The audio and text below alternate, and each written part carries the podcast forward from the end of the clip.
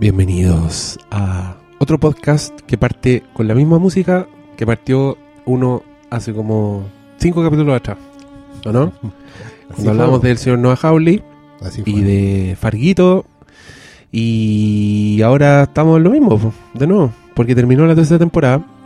Quedamos locos, ¿no? Lo habíamos advertido igual. Que íbamos a volver sobre esto. Sí, dijimos Sí, probablemente vamos a hacer uno cuando se acabe la temporada y aquí Sí, estamos, aquí po, estamos. porque acaba de terminar esa temporada. Yo estoy en eh, Fargo Heaven, así como que estoy high on Fargo, como que muy arriba. Empecé a ver la primera de nuevo porque quiero verla entera, de sopetón. Y me da rabia que la gente no vea Fargo, me da rabia que la gente no escuche este podcast. Así que para ponerle más rating a este podcast, partamos hablando de los directores de Han Solo. Pero hablaremos de ello al final del programa. Al final del programa vamos a, vamos a analizar profundamente la situación directores de Han Solo despedidos de la última Star Wars y reemplazados por el señor Ron Howard. ¿Qué les parece? Y hoy día también se fue el editor. El editor. ¿En serio? Despedido eso no es también y se contrató un... eh, ¿Cómo se traduce coaching actor? Un entrenador de Un actores. entrenador de actores. Un, un preparador de. ¿Qué sé yo? Qué loco, weón. Bueno, Yo, hablemos bueno. de eso. Esto- como esto- chiste, pero... Estos son los podcasts de puro cariño, weón. Están hechos porque... Sí. pa- Sí, po. Oye, mira, yo les tenía mucha buena a. Les tengo mucha buena a Chris Miller y Philip Lord. O Chris Lord y Philip Miller. No, estaba bien. A los, a los hueones de Lego. A Lord, Miller, a Lord y Miller. Lord Miller. Yo les tengo mucha buena por 21 Jump Street. Encuentro que esa weá es, es mucho más inteligente de lo que debiera ser. Me cago en la risa. Encuentro que son buenas peli- buenas comedias de acción, así, que subieron la vara, porque una comedia de acción uno dice, ah, ya, filo, pero esta weá encuentro que cumplían todos los aspectos. Y la segunda parte es una, una sátira de todas las segundas partes de, de las películas de acción que existían antes. Entonces la weá es muy inteligente, buenos directores de actores, buenos para improvisar, muy clever los weones. Y al parecer, lo que, lo que ha. Lo que se pasó para las redes sociales y para la prensa, todo, es que la Lawrence Kasdan, guionista y productor, y Kathleen Kennedy, productora, no les estaba gustando la weá que estaban haciendo. Encontraban que no daban con el tono, creían que Han Solo era demasiado en comedia para lo que ellos querían y no entendían que hubiera tanta improvisación y tanta... Porque estos buenos, yo, yo me imagino, que estamos especulando, yo imagino que deben haber ser siete versiones de cada escena. Como, ya, ahora vos esta weá...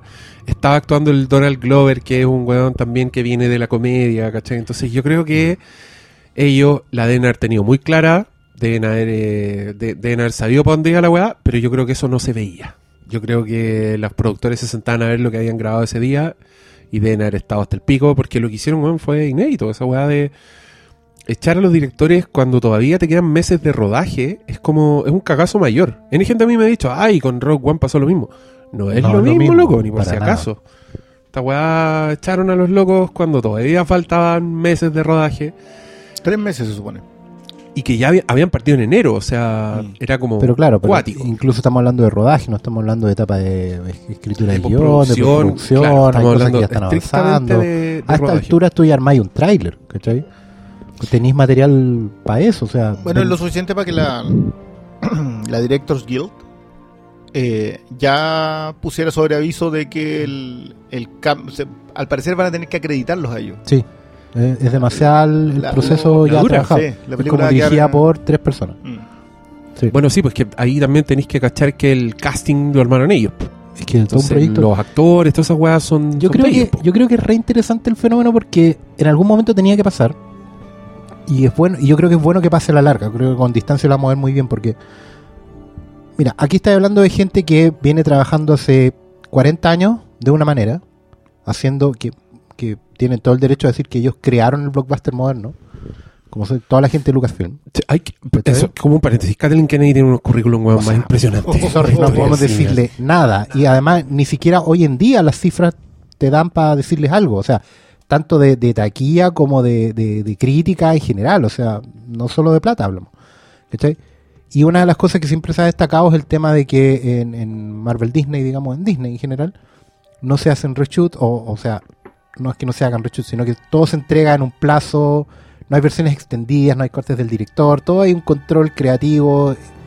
El schedule, digamos, el calendario se respeta a rajatabla y eso es lo que les da los réditos que les da. ¿cachai? Y los buenos pueden decir que vamos a estrenar una película en tal día, tal hora, en cinco años más, es real. Pero encuentro que justamente acá está pasando un fenómeno que es súper interesante porque ellos hablan de, bueno, vamos a hacer películas spin-off de Star Wars. Y vamos a hacer una película del joven Han Solo. Pero es gente mayor, gente adulta, ¿cachai? Miradas del siglo XX, tratando de enganchar a un público del siglo XXI. Y ahí en ese sentido entiendo y también, eh, entre comillas, compadezco a Lawrence Kasdan, que es un tipo súper estructurado, es un gallo que, que no ha, hecho una gran carrera en Hollywood, pero siempre de- de- de- desde, el, desde ladrillo seguro, ¿cachai? Claro, él creó el personaje, por así decirlo, junto con Lucas, le, le dio todo el, el- trasfondo de granuja a Han Solo. Bueno, hay que olvidarse que la primera Han Solo es más que nada un, un arquetipo base de fondo, no tiene una profundidad mayor. No es que en el Imperio Contraataca se haga muy, muy filosófico, pero ahí es donde nace el Han Solo que todos queremos llamamos, digamos. En el Imperio, no es en no es en, en, en la primera película, ¿cachai? No es en la Guerra de las Galaxias. Pero acá también va a pasar eso. Claro, pero es que el punto es que ¿cuál es ahí es donde chocan dos, dos maneras de ver el mundo, ¿cachai? Y era inevitable que pasara. Si al final es gente... Mira, este año ha sido súper interesante porque hemos visto cómo eh, la visión de, alguien que es un, pilar de la, de la industria como Ridley Scott choca con lo que le interesa a las audiencias de hoy. Y fracasa, digamos, con Allen Covenant.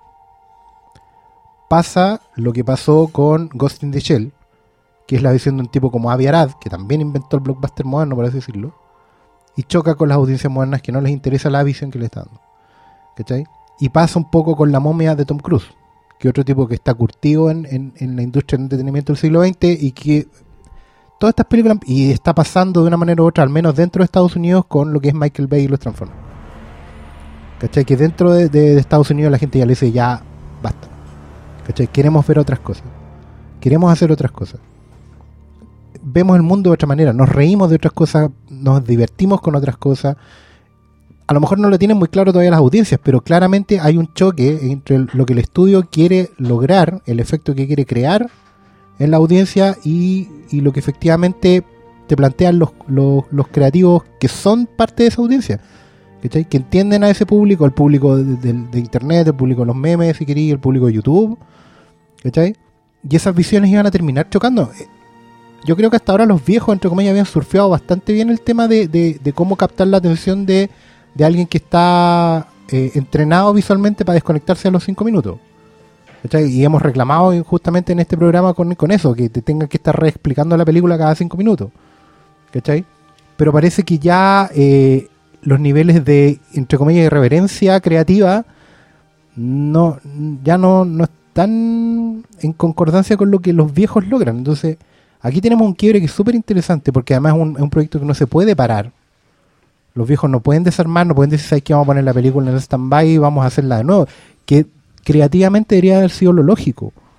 ¿Cachai? Pero no pueden dejar ese agujero en, el calendario.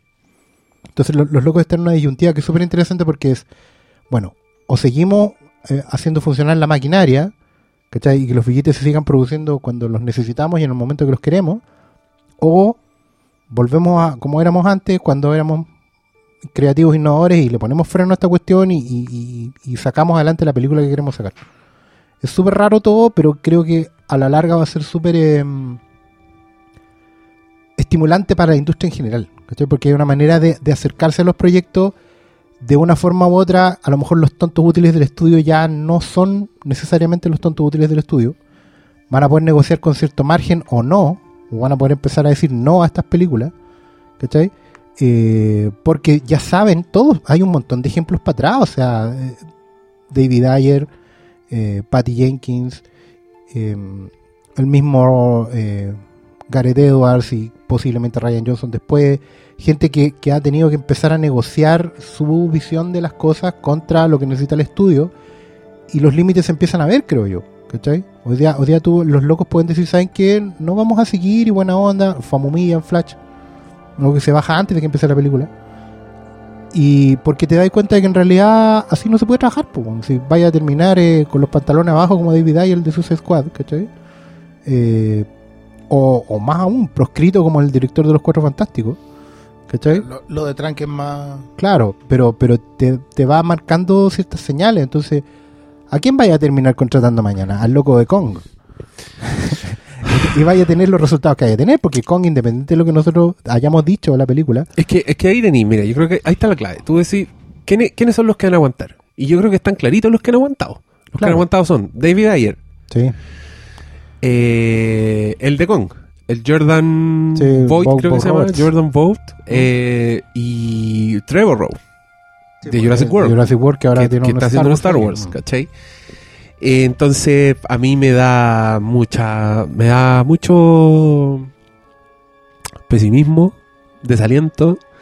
Lo encuentro triste, weón. Encuentro que si, si le pasaste. Que yo encuentro que eso fue súper bueno el, el ojo para pasarle esta película a Lord y Miller. Fue como, ah, estos buenos van a hacer. Yo, yo pensaba al tiro, yo, estos buenos van a hacer algo así como, wow, esta weá merece nuestra atención, Claro. merece nuestra curiosidad, merece nuestros dineros. Eh, pero a quién lleváis, weón. Que es, un, es una. Es, es como una fábula esto, con personajes, como. Sí. Imagínate, ¿cuál es el viejo? Más seguro, el más artesano, el, el que tiene más ganado su sueldo por, por, por tener contento al jefe. Ron Howard, po, el niño símbolo de esa weá, loco. Sí, po. Y un Ron Howard haciendo Han Solo es como. No sé. Es que es- a mí, o sea, así como está ahora planteado, lo más probable es que te salga esos como esos comerciales de que apuntan al segmento juvenil donde te hablan de cachá y la cosa media ahora en crash, ¿cachai? Una, una, una cuestión que no junta ni pega, ¿no? el, el Lolo Palanca y todas esas mugres que te con una weá. Amigo, esto no es hip, ¿cachai? Pero, pero sabéis que yo creo que va derechamente por ahí el tema.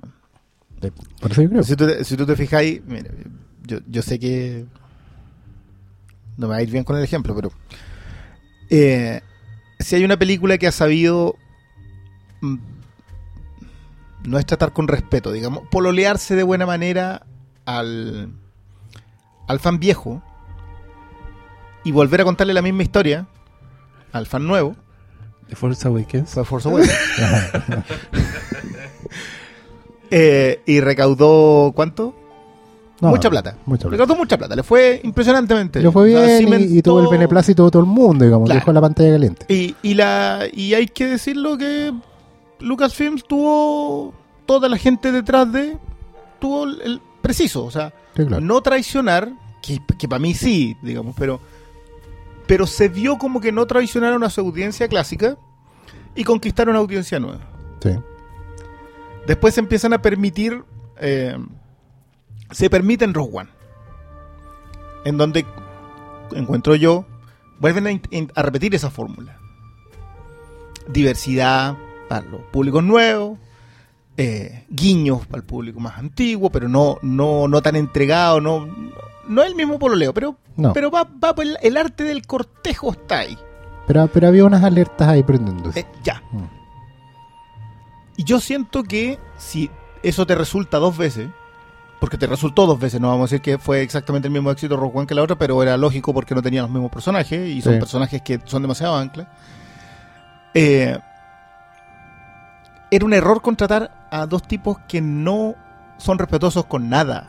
Claro. No vamos ni siquiera a hablar de que son respetuosos con un público clásico y respetuosos con un público nuevo. No, los tipos son, como muy bien lo define Diego, tienen una irreverencia creativa. Pe- Perdón, yo, yo a mí el Batman de Lego es una falta de respeto. Pero, pero tú lo mirás y decís, sí, es Batman. Pero esa no es de ellos, ojo. Eh, La- Son como los productores nomás. La, Lego no, no, no, original sí. No, pero la Lego original, la Lego original, el otro es. sí, pues perdona, ya, está. es, no, pero ya- todos. Sí, Sí. sí. Entonces, y, no, y lo que hacen con Linterna Verde, lo que hacen con el mismo Superman, todo- todos los personajes pasan por ese lado. Entonces yo creo que era una mala elección.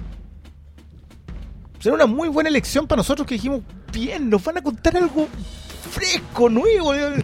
Pero no, po.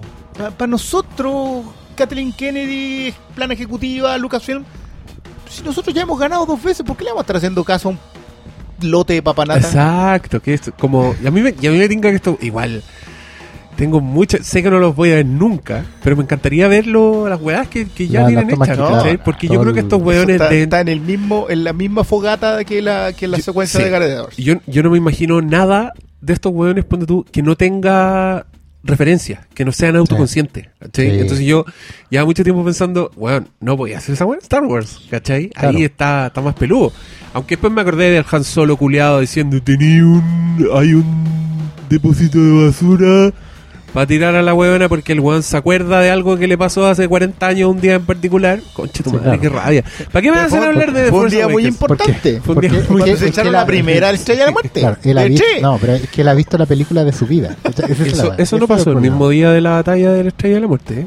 No, ¿No? no, no, ha- tú mismo has dicho que no has visto esa película No, hace no. 20 años, así que no, no, No, no no pasa Probablemente nada. En, en teoría ellos llegan a un lugar y deberían haber pernoctado por lo menos una vez. Sí, ya. Porque no iba a salir Ya, a- pero- Ya, pero ese no es el tema. Como que a- esta weá tenían referencias, pero eh, malas, ¿cachai? Eran como, no tenían la autoconciencia que tienen estos weones que finalmente estos weones eran capaces de, de, de burlarse de, un- de cierta estructura dramática y después usar la misma estructura dramática con éxito, ¿cachai? Los weones eran, eran muy cararrajas en ese sentido, eran los weones capaces de reírse de la weá, pero ellos hacer la misma weá y que les saliera bien, ¿cachai? Exacto. que es lo que no puede hacer nadie. Entonces yo estaba pensando mucho en, ya, van a, van a hacer esta weá en, en- estos weones se van a reír. Onda, va a ser como la versión, es lo que dice este weón, va a ser la versión irrespetuosa de Force Awakens, ¿cachai? Si tiene Ah. referencias, va a ser referencias para que vos te cagues de la risa, no para que te metan el dedo en la boca, ¿cachai?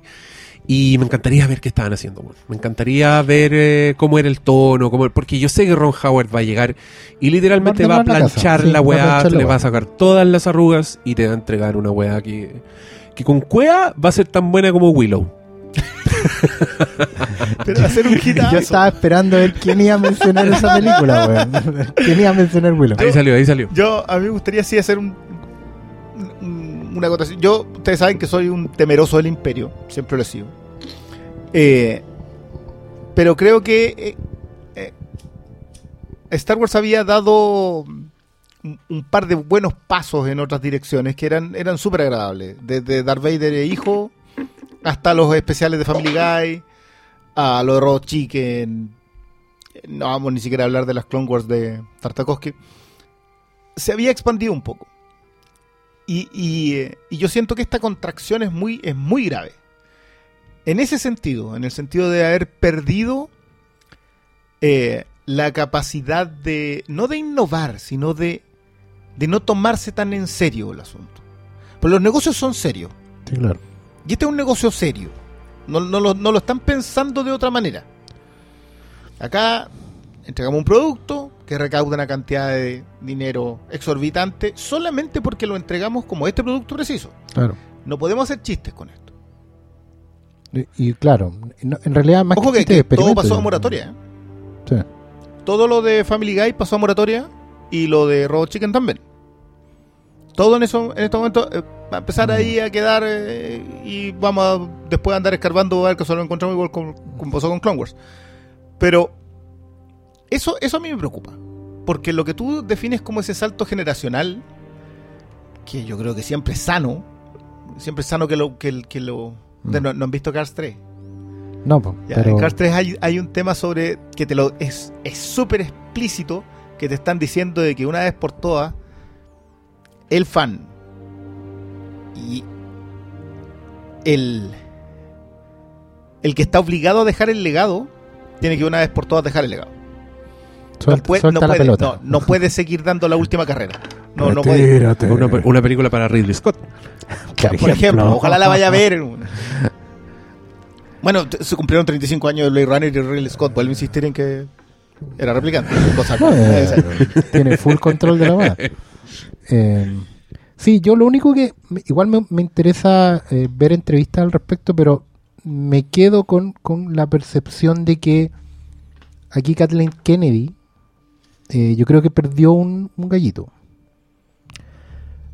Por razones lógicas, pero lo perdió. Yo creo que de una manera u otra ella, en el lugar que se había puesto, y de una manera muy, muy, muy inteligente, con mucha muñeca, había estado metiendo algunas cuñas.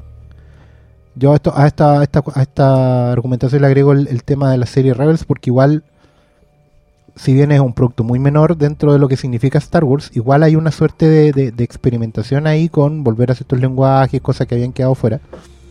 ¿Cachai? Y, y apuntar a ciertos públicos. De hecho, que también anuncian una serie que es como para más chicos. Yo creo que también cubre las necesidades de mercado, pero también ayuda a expandirse estas visiones. Por último, meter una cuñita con eso. Yo siento que yo soy un convencido, pero tengo que verlo en entrevistas, que ella le puso ficha a estos cabros, pero que enfrentaba a su socio de toda la vida, que es Kasdan, guardián del, del, legado, ¿cachai? Y, y señor del, de la cripta de esta weá, ¿cachai? Porque eso es. Acuérdense que Kasdan no solo es guionista de, también en algún momento el- es, el, es prácticamente el hombre en la sombra del regreso del Jedi, que es la película más estructurada de todas, digamos. Y, y es guardián de, cómo funciona esta weá. Si al fin y al cabo él, él ha sido el hombre, el, el ejecutor, ¿cachai? ¿Pero es tan malo que volvamos a estructura? No sé si es malo, pero nos deja sin espacio para experimentar, po. Porque Pero- pero- claramente Kathleen Keenan eh, lo va a volver a hacer, digamos. Este año, películas exitosas, eh, muy exitosas, muy aplaudidas, han sido completamente estructuradas. O sea, lo, lo que... Bueno, no sé si Logan es completamente estructurada, digamos, pero es... Pero Logan, por ejemplo, es un, había un riesgo acotado, pero un riesgo al fin y al cabo. Porque no era una película satisfactoria, digamos, pero, o, o pero porque, o porque la a- estructura a- está. Claro, ¿no? porque a la luz de, de decir, bueno, eh, o sea, Logan en su mejor momento no hubiera sido un proyecto al que le dais luz verde. Logan funciona de una manera u otra porque la franquicia es un poquito de salida. ¿Cachai? O sea, si esto hubiera sido la primera película de Wolverine, no le hubieran dado luz verde. No, pero, pero igual hay un, hay, hay, hay un atrevimiento por parte de los ejecutivos de decir ya, se está hablando ya de que esto viene en declive, Claro. Hagamos nosotros la última. Claro, es que No, a lo que yo me- es- es lo que yo me refería con que yo sentía que, que en los spin-offs de Star Wars había cierto espacio para hacer cosas diferentes. Sacarles el paraguas de Star Wars, ¿cachai? que fue una Star Wars Story, te dejaba un poquito abrir eso. Lo mismo de haber pensado Gareth Edwards. Claro, pero esta cagada al fin y al cabo, digamos, eh, todo este entuerto, que igual moja la película y al final la película de Han Solo no va a tener el, el resultado que, que hubiéramos podido esperar. Porque claramente va a ser una película que va a venir con, con mala vibra. Y esto pasa, la gente lee estas cosas y dice, bueno, ay no, pero si cambiaron al director, entonces la película como la callan, pero la gente no la va a ver, ¿cachai? No, yo creo que no. Pasa, Yo weón. creo que es lo mismo. Porque piensa, lo, piensa cuando ha pasado. Pasó con Rogue One, en un In a Way. Y gente le digo lo mismo. La encontramos buena. Y pasó con Ant-Man. Edgar Wright, el weón estuvo Sí, trabajando mucho tiempo con esa weá. Ant-Man sí es verdad. y, y también la gente fue como 10 minutos de Ant-Man y se le olvidó. Sí, y hay, y hay que ver también cuánto cariño antes le y tienen- después. Yo creo que eso. acá, acá va a pasar lo mismo. Y hay cuánto Antes y cariño le después. tienen al personaje. O sea, todos saben que Han Solo está muerto, digamos, spoiler. Pero, pero claro, volver a verlo. ¿Qué universo es que no te enteras? ¿Cachai? Una galaxia Pero, muy lejana. claro, o sea, por algo él es la primera película de un personaje, digamos. Eh, obviamente es él, porque todos tienen fresca su ignominiosa muerte en, en la otra cosa, digamos. Ya estoy usando drújula, no es que la gente se pierde. Necesito un diccionario para interpretar al pastor. Es mi rol, es mi rol acá. Sí, ojo que yo quiero mencionar un detalle. Eh, yo voy a secundar al señor Salas acá presente, quien pidió eh, públicamente que se le eliminara el término de pastor. Ah, sí. Sí, iba a aprovechar el programa para pedir que. O sea, está bien, es un, es un, es un, un- un- un título que me han puesto los auditores y yo agradezco. Me coloca en una posición privilegiada. Por lo menos se callan cuando hablo. Pero a la luz de hechos recientes, siento que la, la comparación es un poco compleja ya. La caricatura de Pastor se la está robando otro. Se la choreó ya. Se fue con Ya, oficialmente, Sí, perdón. Yo, hoy día, justo hoy día yo te tuiteé y te puse el pastor, pero puta la weá, pero si el- perdón. El, pedido ahora. disculpas. No, no Voy a borrar yo el tuit y lo voy a podríamos hacer un nuevo. concurso. No sé, ¿Cuál es tu concurso. título? El título del...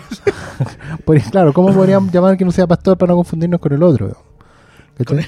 A mí, a por mí, porque me llamaran predicador, pero El predicador, no, Amigo, te falta una tulip. te tiraste- te tiraste digo al pa' tiro. abajo, te tiraste pa' Pantalones blancos y, y, No, y yo- polera negra no quedan bien.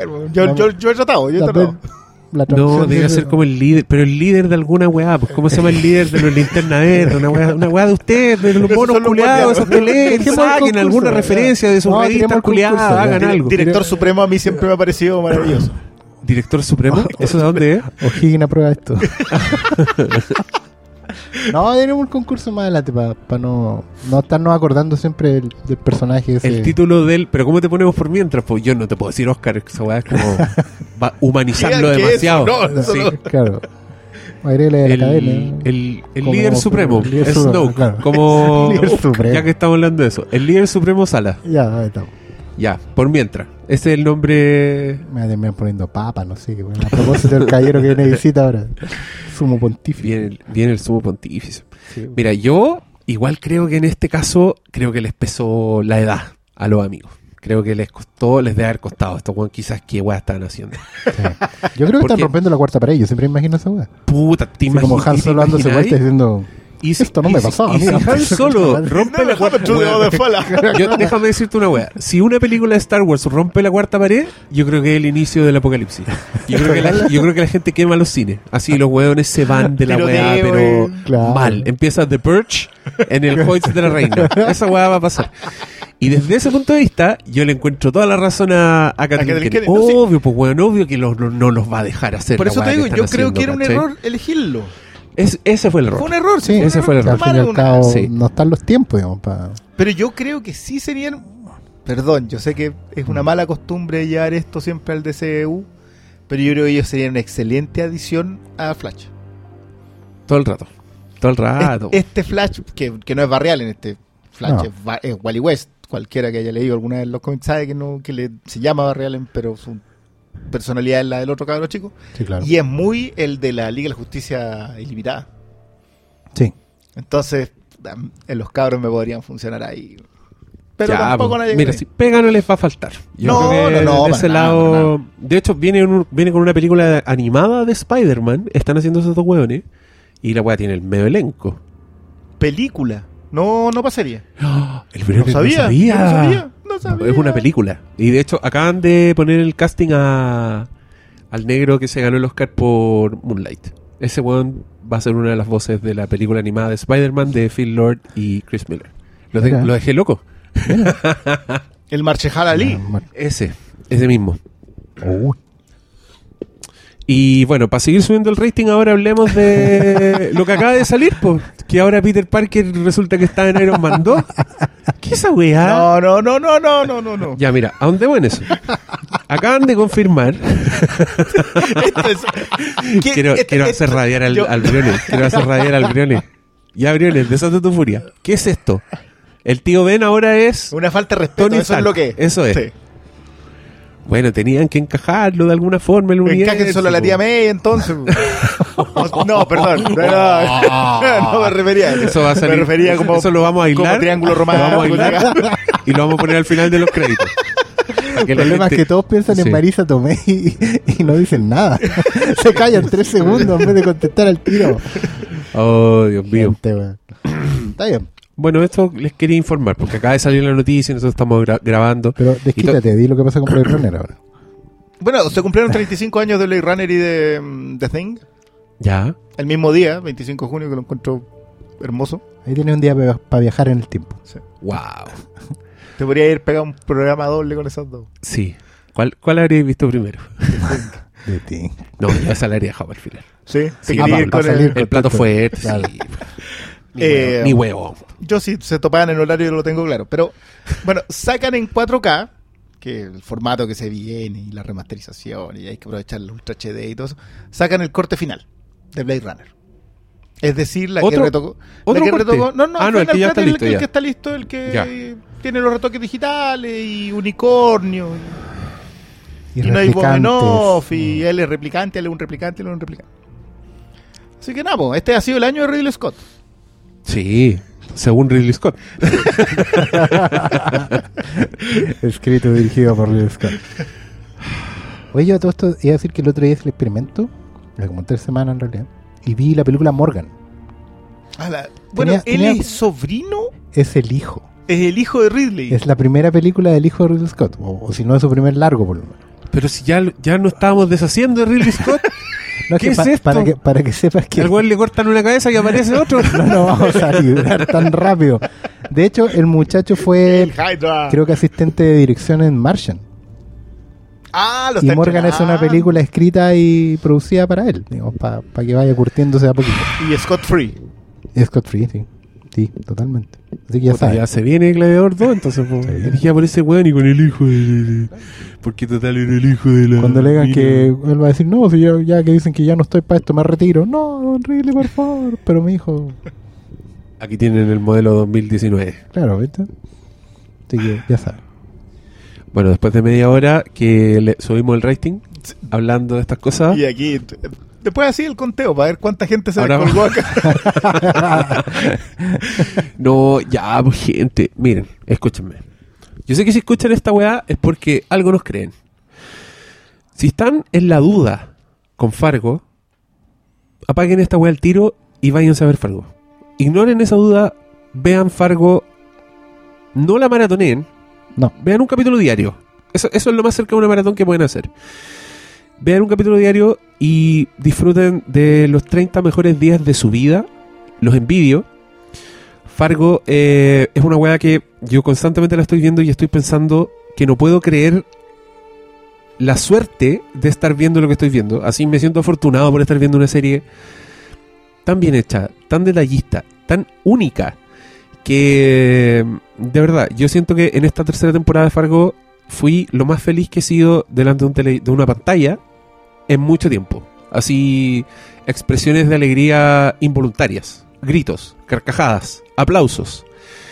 Em, la weá es una narrativa exquisita que te recuerda el placer de la narrativa. El placer de, escuchar una historia, de ver una historia, de que un weón te cuente una historia. Porque eso, eso lo sentí acá. Aquí tú sentís inevitablemente que un weón te está contando una historia. Em, a un nivel que yo, por lo menos personalmente, solo comparo con ver por primera vez Pulp Fiction. Así, sentís que estáis viendo personajes únicos, de una factura única, hecha por un weón que es único. Y. mm, Y no sé, tengo muchas más cosas que decir en detalle, pero quería partir con una. Una súplica, porque ya no sé qué hacer para que estos hueones vean Fargos. Ya, de verdad no sé. Aquí mucha gente me dice, es que no está en Netflix. A lo cual yo no voy a dignificar con una respuesta. Yo también, de hecho, me, me entusiasma y me llama la atención al mismo tiempo, pero me pone muy contento de que en general los comentarios, la, la primera alabanza, digamos, a esta serie, y, va- y estamos hablando de la serie entera, las tres temporadas. eh, Sí, yo, esta- yo estaba hablando de las tres, de las tres temporadas Sí. también. Por eso dije, vean una diaria, Sí, a lo mejor son 30 días de su 30 vida. Que recuerde lo que significaba un, un- un hito en tu vida. Una cosa que te, cambia. Un, turning point. Una cuestión que no vaya a olvidar. Yo hoy día en la mañana. Yo terminé de ver Fargo ya hace unos días, digamos. Lo que pasa es que estuve, estuve masticando y procesando antes de, de irme por el Twitter hoy día en la mañana.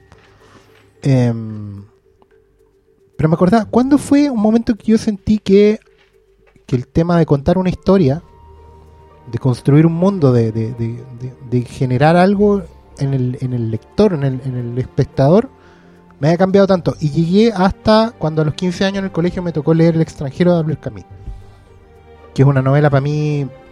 Se supone que ese año la que nos- me debía haber cambiado la vida era el Principito, porque estaba dentro de la misma unidad.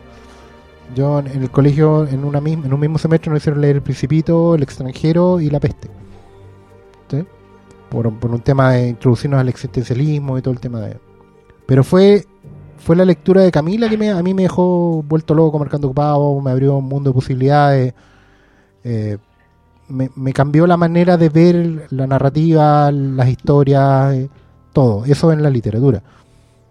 Y haberme encontrado con la misma emoción así a lo Antonego, con un, como una suerte de flashback gigante, emocional, desde una serie de televisión no deja de ser estimulante y, y- y atrayente a la vez. O sea, porque no solo me conecta con ese hito inicial, sino que además rompe el molde. Me dice que las grandes historias no están solo en la literatura. Que efectivamente la pantalla y sobre todo la tele no es el pariente pobre de, la alta cultura.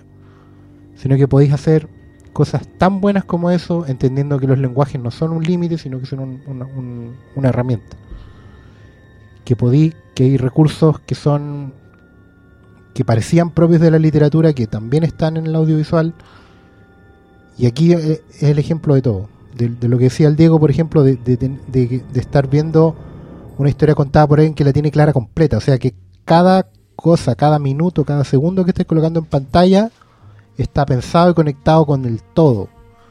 Que nada es gratuito, nada es para avanzar, nada es relleno, que todo tiene una razón de ser. Que además tiene una tesis grande de fondo, que es la misma, y que se va demostrando una y otra vez en cada capítulo. Que cada capítulo funciona como una, una unidad. Yo también voy a hacer el ejercicio de reverla, a pesar de que hay un montón de series pendientes, pero eh, quiero, quiero reverla y, y probarme a mí mismo que cada capítulo funciona unitariamente. Que ni siquiera tenéis que estar viendo una temporada, por ejemplo, para agarrar, por ejemplo, voy a agarrar el capítulo 3. Yo estoy de la tercera temporada. Y yo creo que ese capítulo funciona por sí solo. Que puede ser tu primer capítulo. Que tú podéis volver atrás a otro capítulo, por ejemplo, el capítulo del, bloque de edificio en, en la 2.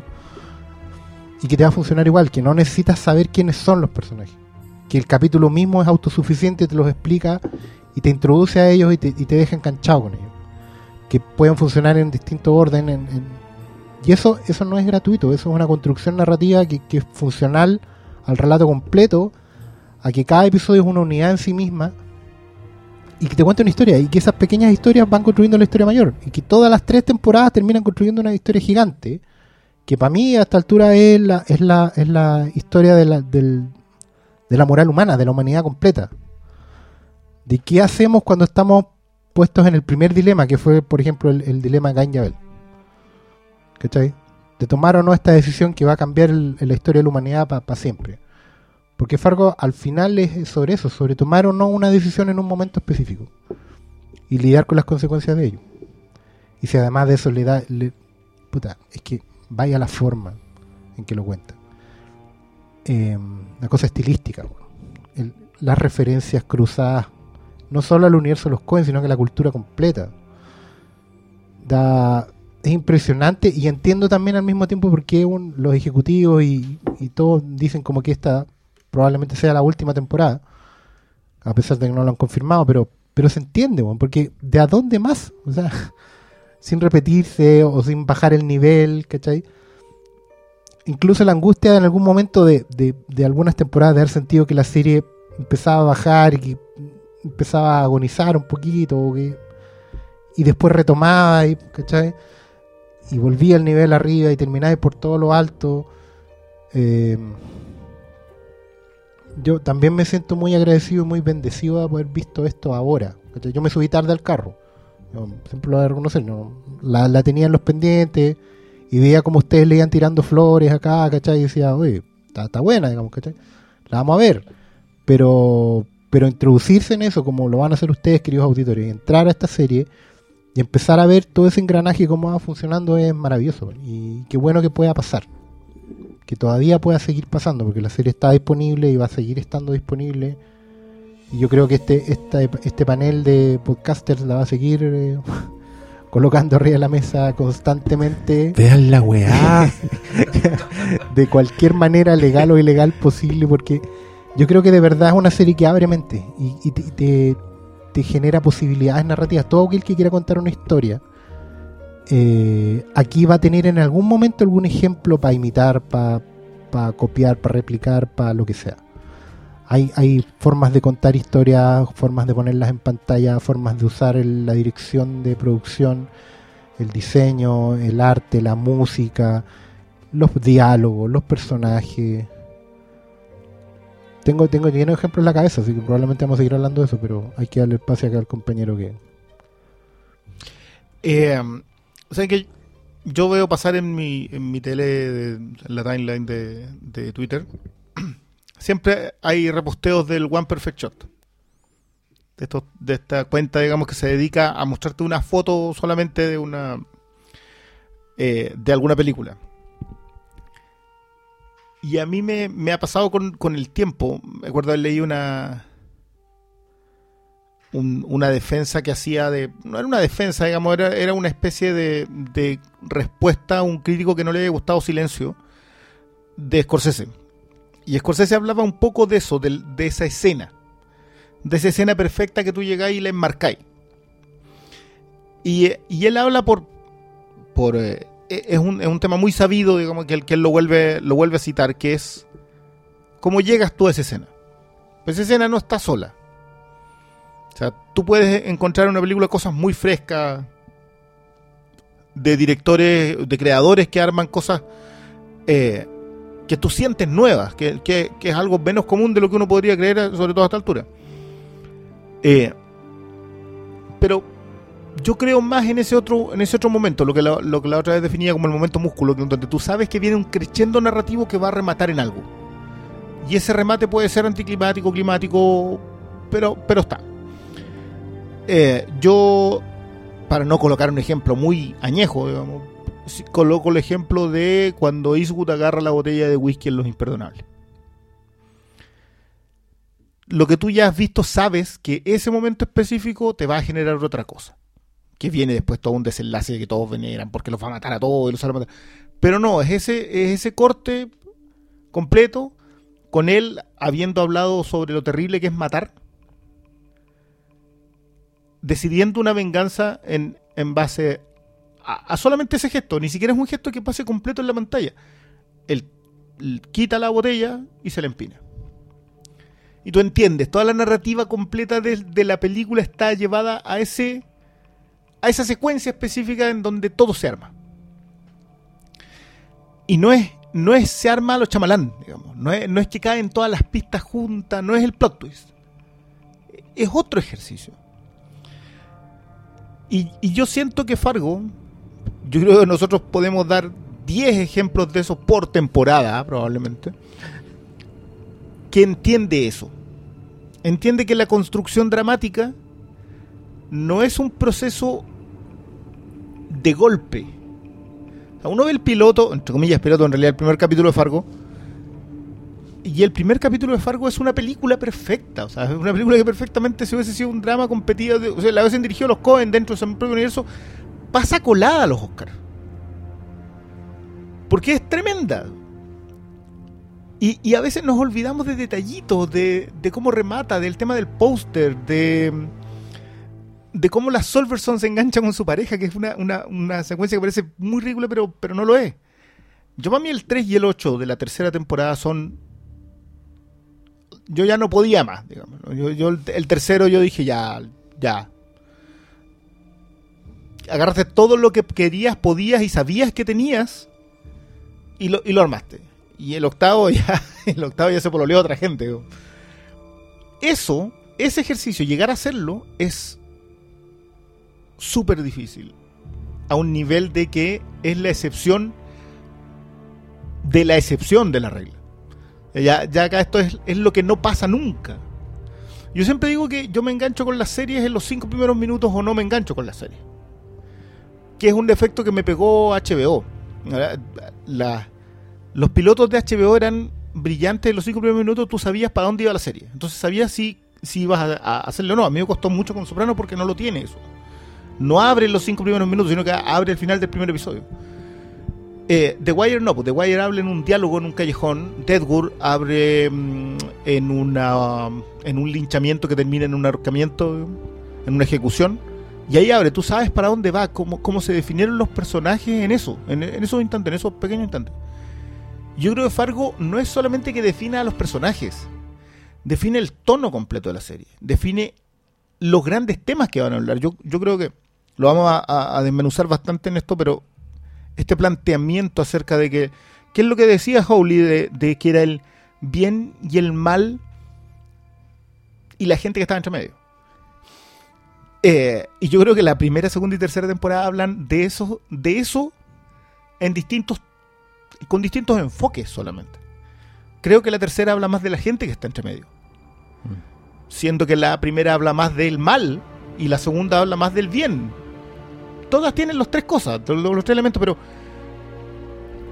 Pero partir de una premisa tan básica, de, tan de fábula, para contarte algo que no tiene nada de fábula. Lo, loco, el final de la tercera es la angustia misma de. No hay, hay, hay, no hay, no hay justicia. ¿Existe? No, po. No lo sabes. es, no lo sabe. es ridícula. Onda, yo, a mí me. Es heavy, porque yo al principio confundí esa angustia como con una insatisfacción. Como que. Claro, el final abierto. digamos. Claro, como que. se- ¿por, qué no me, ¿Por qué no me dieron la satisfacción nunca? La que yo quería, ¿cachai? Me la negaron siempre. Pero esa weá es, es muy coherente con, con, toda- con esta serie en particular y con toda la serie completa, ¿cachai? Perdona, yo sé que estamos. Yo parto de la idea que estamos acá con spoiler abierto para la tercera. Sí, ya, Sí. váyanse, váyanse ahora, vean Fargo, quedan los que ya la vieron, los secos, los que tuvieron el placer, lo que están haciendo que siga en su cabeza todo el rato, porque, Claro. porque ya lo saben, ya son unos iluminados. ¿Tú- ¿Te, devolviste en los segundos para atrás para ver caso se movía el reloj? No, No. no, no tuve para qué. Mm. Es que la tele es grande Ya. y no despegué los ojos de la pantalla. Y... Yo lo miraba, lo miraba, lo miraba. Sí, y se movía. sí. Y trataba de ver si se iluminaba algo, si se abría una puerta, nada. Solo, solo se oscureció Varga. No, la- Bien Varga. cada, cada detalle. La sonrisa de, de Gloria. ¿Qué es? Eso es ¿Qué todo. es? Ese es el final. Ahí está. ¿Qué es? Ahí está. Ahí está. El triunfo. Ahí está. O no, po. ¿O no? Porque, claro, es una risa nerviosa, de saber que no. O de derrota también. o- de- o de, bueno, ya. O- no. te ven. creo. ¿En serio? Es que. Yo creo que da, todo mí, el efecto. para mí no hay ambigüedad. No, eh, claro. no, para mí no hay ambigüedad. es- Para mí es, un triunfo. Pero esa cosa. Y el buen de- desaparece. El Claro. No. Es que La voy a ver de nuevo. Ahora, es que solo ustedes es me dieron eso la es lo posibilidad bueno, de que. Eso es lo bueno, ¿cachai? Que podéis volver a verla. A lo mejor vaya a verla, vaya a ver otra cosa y después vaya a volver a verla y vaya a ver otra cosa. Es que a mí Porque- es una gracia que, claro, la tercera. A mí me pasa con la segunda, que la segunda me redimensiona la primera. Claro. Porque, porque el Solverson ya no es Solverson, ya no, No, es el viejito, ya no es el papá angustiado. No, no es el viejo cojo. No, po, po. ¿cachai? No, es, es una forma de, de pararse ante el mundo. Ser un Solverson no es una weá que, que, que tú eliges. Es una weá- o sea, sí la eliges, pero, pero viene de adentro. Pero no, muy, no con mucho. ¿Cachai? E- Esa, es, ser un Solverson es como te agarráis la, el, el caño en, la cintura de la es- pistola y cómo te paráis frente al jefe que no te cree nomás, po, weón, ¿cachai? E- Es una manera de, de pararse frente al temporal. No es, lo que, no es una épica, weón. No, no, es, no es un weón hipermusculado en 300 parados frente a, a la tropa de, de los persas, ¿cachai? Eh, es una persona firme en el portal de su puerta, weón. Este- eh, sentado en, el porche. Sí. Tal cual. Sí. Sí, Eso es. Y aguantando, aguantando el chaparrón. Yo, yo siento esto, esto que decíamos de que era el bien y el mal y la gente que estaba entre medio, que, que una de las gracias, en la primera te habla, est- está muy emparentada la primera y la tercera en, en- en mucho, en- Sí. pero no son la misma visión. Yo siento que, que el personaje de, de Malvo no es Varga. Son fuerzas distintas dentro de la misma maldad, pero son fuerzas sí, distintas. sí. Son maneras distintas de, de enfocar el. De, de enfocarlo, o sea, Varga es... Vargas es un pulpo de una manera u otra. Tiene más, más tentáculos. Funciona de otra manera. Y, y es casi filosófico. Bueno, todos tienen algo de filosófico, excepto extrañamente eh, Hansi. Hansi, pero, pero lo de él es, es porque es nativo americano, digamos, y, y- la idea de que es, de que lo suyo está en esa, en esa escuela. Es él Mm. mirando al resto del, del, del mundo, no hay una. Pero. Pero siento, por ejemplo, el personaje de. Ah, se me fue el nombre del colorín del Hobbit. En la primera no es Ah. débil. Lo de Martin Martin Freeman. Freeman. Lo de Martin Freeman, él no es débil. No, no es la corriente la que se lo lleva. No. Hay, hay una oscuridad en él Está ahí desde el piloto. que, que, la encuent- que lo encuentra, o sea, Sí. y sigue del, de largo. En cambio siento acá que el que McGregor, ninguno de los dos personajes, siento, siento que el que el hermano Chasconcillo, eh, El Emit, el, el, el- millonario. Emmett es débil en un punto, pero no, no sigue la corriente. Se ve atrapado en la corriente, pero no la, no la sigue directamente hasta quizás ya el remate en donde en donde hay, ot- hay otro ítem también, porque los que resisten el chaparrón no, no están definidos en, le- en el en el lado de los buenos, digamos, necesariamente. No, es Porque- que no porque es la moral siento que el cristiana la que hay acá. mudo O la, claro, o si- siento que el mudo o, o derechamente la suango Suango. también resisten el chaparrón Sí. desde, desde un punto alternativo, no es... Y de, y de alguna manera Hansi también resiste ese chaparrón, siendo parte de... Ha- Hansi, ¿en, qué momento tú sentís que es fuerza del mal? En el 8. Pero siempre es un arma, ¿no? Sí, siempre es un arma, por eso, pero el weón tiene sus motivos. ¿Cachai? Por último es el esclavo, es, el suche, es un weón que, que merece nuestra simpatía. Hasta el momento en que pide que le corten el pelo. Y, y claro, Que nada es gratuito en esta serie, amigos. y la weá es, es lo hermoso. Pero sabéis que al final, terminando la tercera, uno se dando cuenta que una de las constantes en Fargo, además del enfrentamiento entre el bien y el mal, es el tema del cazador y la presa. Y en Sí, la está- tercera está, la- está en las tres, claro, pero está en las tres temporadas. De una manera u otra siempre hay un cazador y siempre hay una presa. A veces se dan vueltas los roles, pero siempre hay alguien cazando a otro. Y que en la tercera te metan el cuento de Pedrito y el lobo, que es una historia de un cazador y una presa, pero que también grafica de inmediato el tiro el, el- paraguas de, de- la temporada entera, que es derechamente el tema de la posverdad. Y que como en este siglo, que es el siglo de, donde el capitalismo ya ha hecho raíces por todos lados, el mal en general es un supuesto que no puedes probar como realidad, pero que dais por sentado todos los días. ¿Cachai? Existe el mal, Existe el mal. pero no sabemos qué. Claro, no sabemos qué. Y esa encarnación en este, en este 2016, digamos, es el capitalismo rampante. Varga, Varga como, como, como villano, como, como demonio en esta pasada, es la esencia del capitalismo más salvaje. Y por eso no es casual los discursos que él va tirando, porque son reflexiones que pueden parecer en un momento de izquierda, pueden parecer de, de, de- de resentido social, si queréis, ¿cachai? Pero, de hecho, cómo va convirtiendo la visión de Emmett, que él se cree un, un paladín, digamos, de, de lo justo, a, a darse cuenta que en realidad es, un- es una víctima de, cuando él se va dando cuenta que, por ejemplo, esa, esa escena muy buena del el cuento de Navidad de Dickens, y Dionisio Scrooge en realidad es una víctima, ¿eh? y no un villano de la weá. Porque el cuento lo escribieron los otros, ¿cachai? Los que están fuera, los que miran por la vitrina, los resentidos. Y tú le, y de un momento u otro termináis por encontrarle razón, ¿cachai? Cuando Vargas dice que en el fondo lo peor que podía hacer como, como hombre rico es osten- ostentar lo que tenías y tal, porque van a venir los otros con las antorchas. Parece muy lógico, pero a lo que voy es que la idea, la tesis de la temporada es que efectivamente, bueno, ¿qué es el capital? ¿Dónde está? Es un supuesto que todos damos por sentado. Todos asumimos que ese weón vestido con un impermeable de mierda, weón, y con unos dientes del orto, es millonario. ¿Y qué tiene encima? Podría no tener nada, ¿cachai? Por eso el cuento de Pedrito y el lobo, ¿cachai o no? Ya hay. Todo esa. Es lo, lo maravilloso de esta serie, que desde el capítulo 1 te van tirando spoilers. En la 2, el tema de la película, con los indios, los vaqueros, tú dices, ¿por qué esta weá? ¿Por qué parte así? Y termina la temporada y te das cuenta cómo era un, era un tremendo spoiler del, de todo. Sí. ¿Cachai? Bueno, yo, yo sos- sostenía y, y creo que, que le estoy dando más vueltas porque creo que lo de Vargas es. Para mí, el factor capitalismo conquistando Europa del Este. eh, Por- por- entre paréntesis, por eso los rusos y, y, y claro, y por eso la idea de los cosacos, y por eso la idea de la crueldad del, del otro sistema, por eso, por eso es tan brutal la secuencia del bowling, independiente del tema, de- del otro tema, del, del metatema que Claro. tiene esa cosa que ya es una...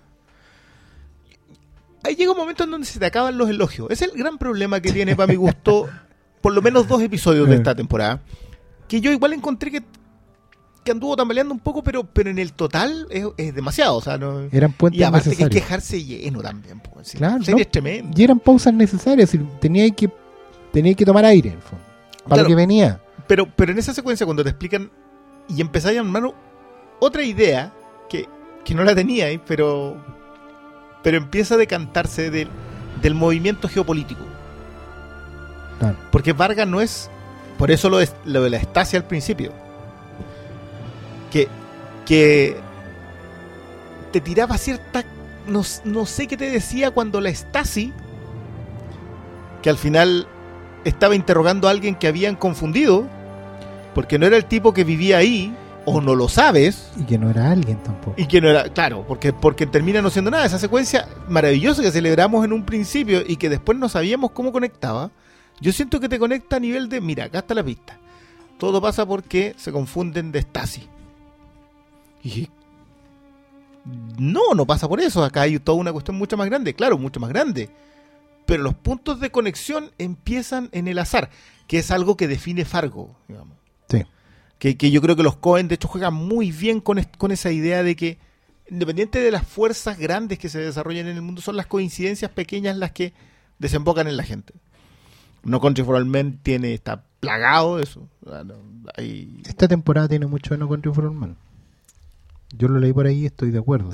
Tiene, Sí. Hay una visión existencialista de la weá que, que está ahí. Que el, el- el personaje de, de Bardem, la, la visión de, de echarle para adelante y todo eso, tiene, tiene mucho de eso. O sea, él también tenía, tenía esos discursos, Sí. digamos, sobre, sobre lo que seguía pasando.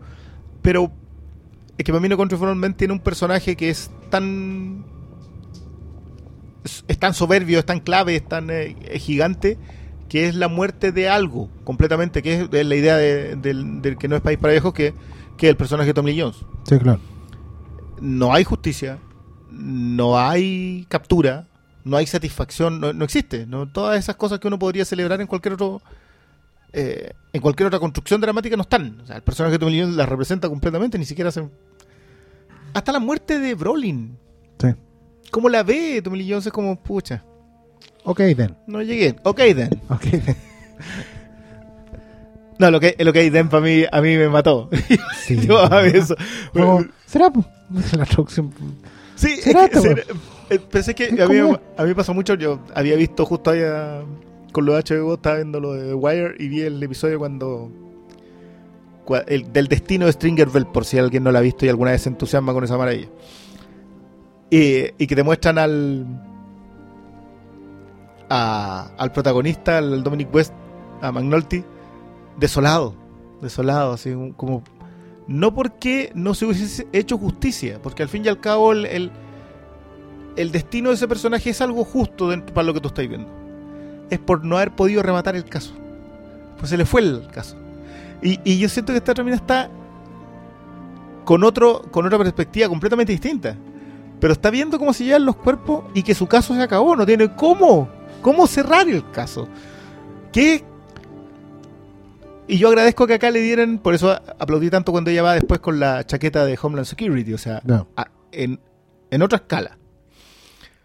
Porque creo que no le hacen eso a la, a la chica Solverson en la primera, porque ella también, cuando ya tiene todo el caso resuelto, porque es la única lo suficientemente ducha para haberlo resuelto, eh, y el otro va y se tira al hielo y, y es tan...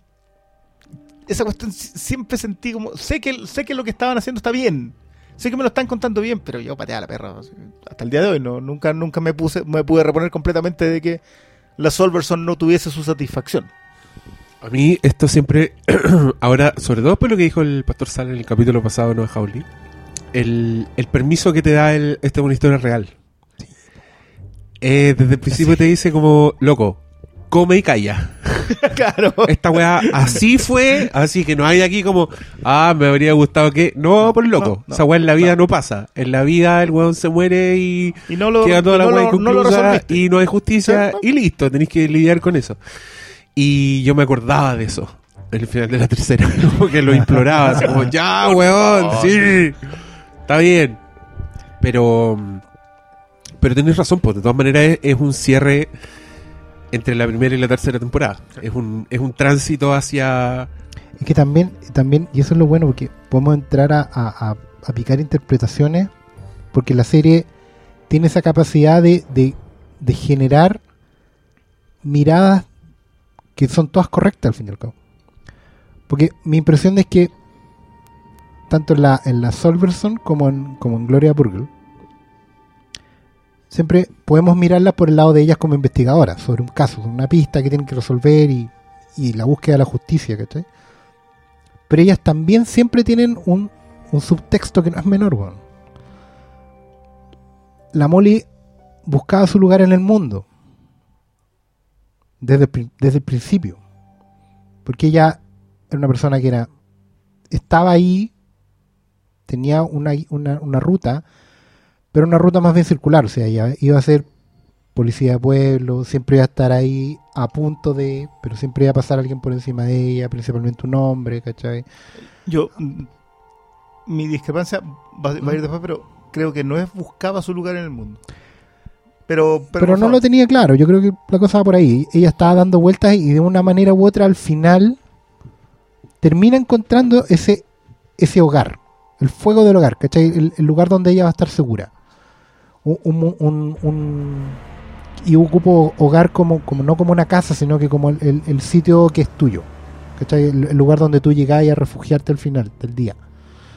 Eh, la Gloria, en cambio, más que buscar un, un lugar en el mundo, ella buscaba existir en el mundo. Esta va de que no se abrieran las puertas, de que, de que no seleccionaran las llaves, la buena no existe. Es Y weá. está, y está en un momento que, que sabéis que mi marido, todo lo que yo creía en realidad nunca fue. Y está, eh, toda la temporada está en un, en un lugar que no es, ¿cachai? Eh, está súper gráfico al final, pero, pero es necesario que sí sea. Si existe o no existe, ¿cachai? Y al final ella termina, termina siendo alguien en esta weá. Que Vargas no se acuerde de ella en un momento tiene que ver ju- justamente con eso, porque ella pasa de fondo. Y es súper es súper triste su rol. Por eso Like in Help, ella está como todo el rato siendo eso. Un, un robot que vive 5000 años diciendo que puede ayudar, pero a nadie le importa. No pasa, pasa por, el, por el lado, ¿cachai? Ese, ese episodio, Quiero verla de nuevo. ese episodio, cuando, cuando ella lo dice, lo dice en el 9, dice, Ah. yo me siento, le, leí este, este, este capítulo, y, o sea, leí ese libro y yo me siento como el robot, Mm, pero es más grande todavía, porque ella no logra entender, aceptar, in- asumir que es importante en el mundo. Ella lo quiere eso, quiere ser alguien. Claro. Por, por eso la desesperación frente a eso. Hasta que la- esta otra mina molesta como todo lo que tú queráis. La... La mosquito. ¿Cómo se llamaba la mosquita? La, otra policía. ¿ves? No, Ni siquiera policía. wea que no- La paca chilena. la paca chilena, claro. Qué tiene una casteada, cara de paca chilena. Y Qué bien casteado porque una persona tan normal. Increíble. Sí. Tan increíble. normal, Y la ¿no? primera escena en que sale, weón, Sí, que le pide una toallita. Una toalla. Y después sale como. Ya. Oye, loca. Bueno, ahí es cuando ella por fin, cuando, cuando conecta con esta otra mina, cuando se ve reconocida como un par, como un igual, empieza a funcionar en todas las otras cosas. claro. Y, y por eso no me gusta la idea del... No, es que no me guste, que Mm. creo que no es que esté buscando eh, Molly, Molly. su lugar en el mundo. Ella está reclamando su justo legado en el mundo. Y, y el tapón hacia arriba para eso es una sarta de inútiles. Por eso yo tengo tanto problema con que todos sean unos imbéciles con placa en la primera. Na- no se salva a nadie, lleváis una Sí. placa y eres un tarado. Porque llega ella, está reclamando ese lugar en el mundo, lo reclama, lo argumenta, accidentalmente consigue ser feliz por, por otra, por la tangente, digamos, pues se encuentra con, un, con otro tarado con, con placa que le dispara a ella, digamos. pero encuentra el amor en eso. Pero aún así ella sigue reclamando su justo lugar. Y cuando lo reclama y lo consigue, el otro va y se tira en el hielo. En cambio, en esta, Gloria llega a la escala. Sube en la escala. Lo Mm. consigue. Y por eso también me funciona más en, en el, en la descripción del tiempo. Que ella no tuviera Facebook, que, que, que no entrara en redes sociales, que No era- ocupara no la era- patrulla para parar al, al, al bus de los niños y se sentara a conversar con el hijo en, en una idea de estar con su hijo. De, de- Pero también, ¿cachai? Que hay una weá que no es casual. Porque tú podrías haber cometido el error de colocar la 1 y la 3 en el mismo momento temporal. Pero hay como 10 años en el fondo. ¿Entre Porque la cuándo- uno es cuándo transcurre 2006. la 1? 2006. El 2006. Y ahí que es estamos como la era. 2010. Esta es 2010-2011. Claro, Sí. porque de hecho es 2011 y, y entendemos que termina con Gloria subiendo la escala unos 4 o 5 años después. Sí, creo que Porque lo- de hecho Llega que- hasta ahora. Sí. Claro, Sí. llega hasta ahora. ¿sí? Entonces también te habla de cuánto cambió el mundo y de que de una manera u otra la Molly llega hasta donde puede llegar. hasta donde la vimos. digamos. Claro, y Gloria puede avanzar un poco. En tan poco tiempo. en tan poco tiempo. ¿Cachai? También te sigue hablando porque sigue siendo insatisfactorio. Sigue siendo un mundo machista, por así decirlo. O no, derechamente, Derechamente. diciéndolo. Derechamente no, no, diciéndolo. no, no lo es un mundo machista igual. Sigue teniendo un jefe de mierda tapón como el, como el otro, ¿cachai? Eh, sigue siendo un mundo donde ella en el fondo tiene que ser soltera para poder subir, ¿cachai? No estar atada al hogar, digamos, y un montón de otras responsabilidades. Pero al menos puede tener una posibilidad de hacerlo. Sería bueno ver en qué está Molly ahora. Uf, sería ¿Cachai? eso. Sería maravilloso, pero, pero por la estructura de la serie no funciona. Pero te da, te da, Y como quedó cojo el papá. claro, bueno, y si Hansi mató al, ya- ya va a decir. Pero a lo que voy un poco es que, es que también haber, haber partido contando una historia en la era pre-Facebook, ni siquiera pre-internet, sino que pre-Facebook, donde podía encontrar a cualquier persona, a la era de ahora, porque en, en los primeros episodios de la tercera temporada se nota mucho, están todos conectados al celular, están todos Están todos posteados, ¿cachai? están, están como, están haciendo vida, vida de, de red social. Y cuando Vargas trata de buscarla y no la encuentra. También, pues. Lo- y lo de Vargas todo es por internet. O sea, Vargas no funciona en el 2006. No tiene esos planes, ¿cachai? No, no, su red de, de- de servidores y de conexiones no, no funciona. Entonces, también te habla de una manera u otra como el, la misma tesis, la misma historia, si bien varían un poco los resultados, o sea, Gloria Burger puede tener una posibilidad más que Molly Solverson en 10 años, sigue, siguen estando amarrados al mismo, al mismo yugo. ¿Cachai? Y eso es, es como, bueno, Pero ¿sabes qué? Es que nosotros hablamos acerca del tema de la concepción de familia y cómo se desgriega acá. mm, O sea, sí, Sí, a, Molly, a Molly la criaron sus padres. digamos. Claro. Más pegada en la tele, digamos, que con, con los papás, pero la criaron sus papás. Pero había, había momentos. Ah, po, claro. Hubo momentos que se le quedaron a ella y la, y la forjaron, ¿cachai? Y yo siento que acá no, que acá No. tú, Gloria, eh, toda esta idea de la familia tradicional no está, si, si no existe, pues, no, no, no tenéis cómo agarrarla. O sea, Al que matan ellos investigan, claro, y el, y el padrastro que no, que, que aparte no se llevan bien, era como que... No, del bueno estaba ahí ¿no? estaba. Y su marido se va con otro weón, ¿cachai? Que, claro, 10 años antes no hubiera pasado, ahora sí pasa. ¿Cachai? Y ella, y ella también, bueno, se le tira el dulce un weón en otro lado, ¿cachai? En Los, en los Ángeles, ¿cachai? Ah, sí me acuerdo esa... Todas Es esas que, cosas. es que uno no, nada- no consigue relacionar esa escena en el avión, en el bar y en el bowling. No, no. Yo no sé cómo tomarme esa cuestión. Es como lo de Starbucks en, en Galáctica. ¿Qué, qué, qué pasó ahí? ¿Por qué? Yo- soy de los convencidos, yo soy un gran defensor de que Twin Peaks no tiene que explicarte nada y que Mulholland No. Drive es una película probablemente una de las mayores obras de arte de los últimos 25, 30 años y no, yo no entiendo nada de esa película. Pero no hay que entenderlo. Eh, Mm. y acá tampoco, yo no sé, más encima ocupan al papá en Twin Peaks. Eso- esa cuestión es brillante. Se le aparece en un avión, se le aparece en un bar y se aparece después en el bowling a la otra chica. ¿Qué, qué, qué agente del, del orden es este tipo? Sí, claro, sí. Porque tal como existen los otros agentes del caos, ¿qué, qué, qué viene a hacer? él? ¿Qué, qué ángel de la Ahí, ahí está tu respuesta, po. Ahí está tu respuesta, po. El ángel de la justicia, igual. Encontré yo. Yo me cuento los cosacos, te juro que yo me lo repetí así cuatro veces. Quería ver cada detalle del, del diálogo, como lo del gato. Se reencarnó en un gato. Esa cuestión que le pasa, no, tengo, tengo un gatito.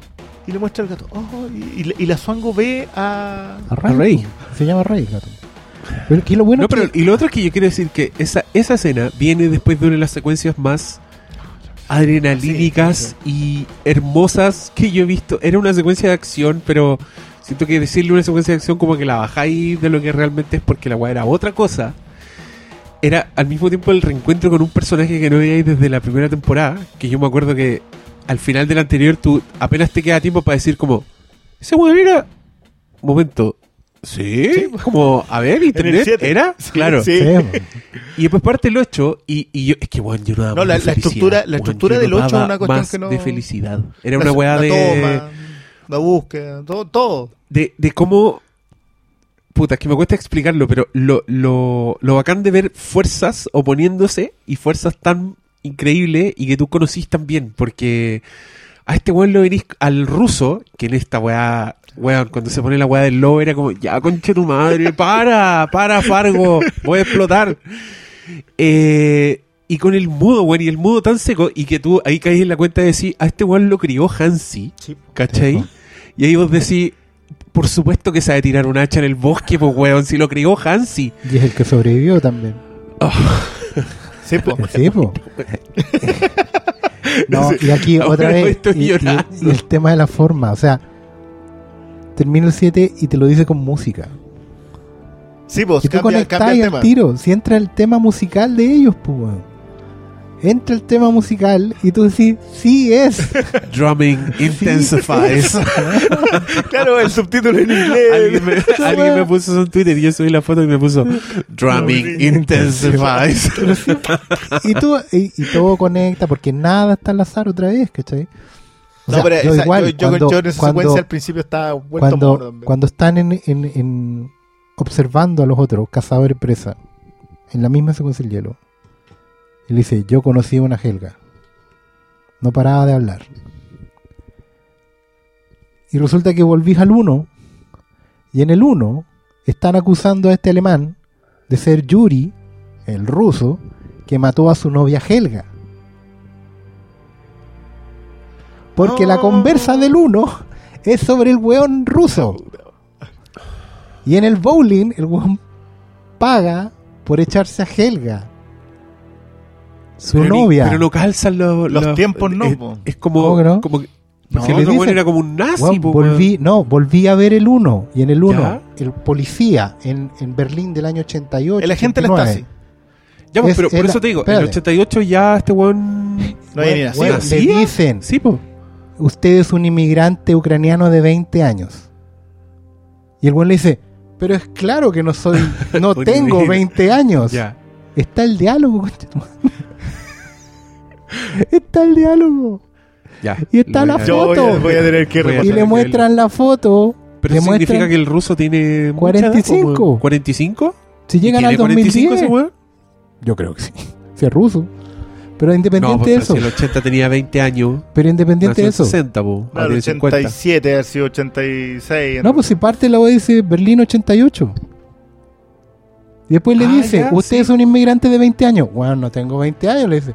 Acabas de matar a tu novia Helga, le muestra una foto de la buena en blanco y negro. La misma No, sí, visión que tiene en el Sí, bowling. Sí, me acuerdo. Y ahí, y ahí el weón le ¡Oh! dice. Y Me explotó la cabeza. le dice Elga. Pero es que ahí también tenés razón, porque el capítulo te da la información, pues, weón. Claro. O sea, el weón dice: Yo conocí a una Elga una vez, no paraba de hablar. Sí. Y cuando el weón le dice: Elga te viene a ver, ahí vos decís: Conche tu madre, este weón, Sí. ¿qué le hizo a Elga? y la weona está como en un campo de concentración, así, ya es como, ya, weón. Y porque son todas las víctimas de. Yuri. Sí, pues, weón. Sí, tarde o temprano iban a ver Toda la gente que Yuri No, mató. sí, Y así, ya- como, weón, ese weón se despachó un villano de una manera que vos decís, no, no puede ser. Es que- o sea, piensa en cualquier villano, cualquier muerte de un villano que hoy hayáis dicho, la wea buena, y ponle al lado esta otra wea. Es como, Y así. así. Claro, ahí está. Bueno, Sujétame la Mira. cerveza. Y el plano, el contraplano en blanco y negro. No. Oh, la wea. Weón, grande. Yo, yo quiero felicitar y Y ese no Puta. lo dirige Howley. todas mis flores a FX, weón. Sí, Sí, esos son sí. los weones bacanes, weón. Que existan unos locos que digan, ¿sabéis qué? No a Howley, de entrada, te encontramos. Porque este weón no es un loco que venía No, haciendo weas de antes. Estos weones lo, lo encontraron y le dijeron, ya, haz tu wea, Fargo. Hazla. Ahí tenéis, carta blanca. Y tenéis dos temporadas más y la wea no se puede creer. O sea, no, no podéis creer que, que siga. Ahora, ojo, yo. Eh, Perdón, el- yo quiero decir antes que el pastor. Perdón, perdón, perdón. quiero decir antes que el líder supremo Salas llegó y dijo: Hagamos una pauta, porque si no vamos a estar Vamos a estar- tirándole flores todo el rato y nos vamos a desordenar. Aquí y, estamos. Y aquí estamos, ¿viste? Por algo el líder supremo. Tenemos que hacerle caso. eh, yo, yo la verdad que me extraña tanto esto porque creo que. No, no sé por qué, si al final en la segunda aparecía un ovni. Y era clave en el desenlace de la historia. Que algo reclamado por más, por más de alguna persona que no, que no entiende lo, Que no entiende el, el arte. ¿Sabes qué? Yo creo que ahí tenemos un problema en general. Estamos muy cínicos para que nos conmueva algo como esto. Quizás eso aleja a alguna gente de Fargo en el, se- en el sentido de sentirse conmovido por la forma y por el fondo. Porque, porque lo que ha hecho Oscar y lo que, lo que de alguna manera hemos ido armando de decir, ¿sabéis que acá hay una historia primigenia y tradicional, pero contada con un arte impresionante?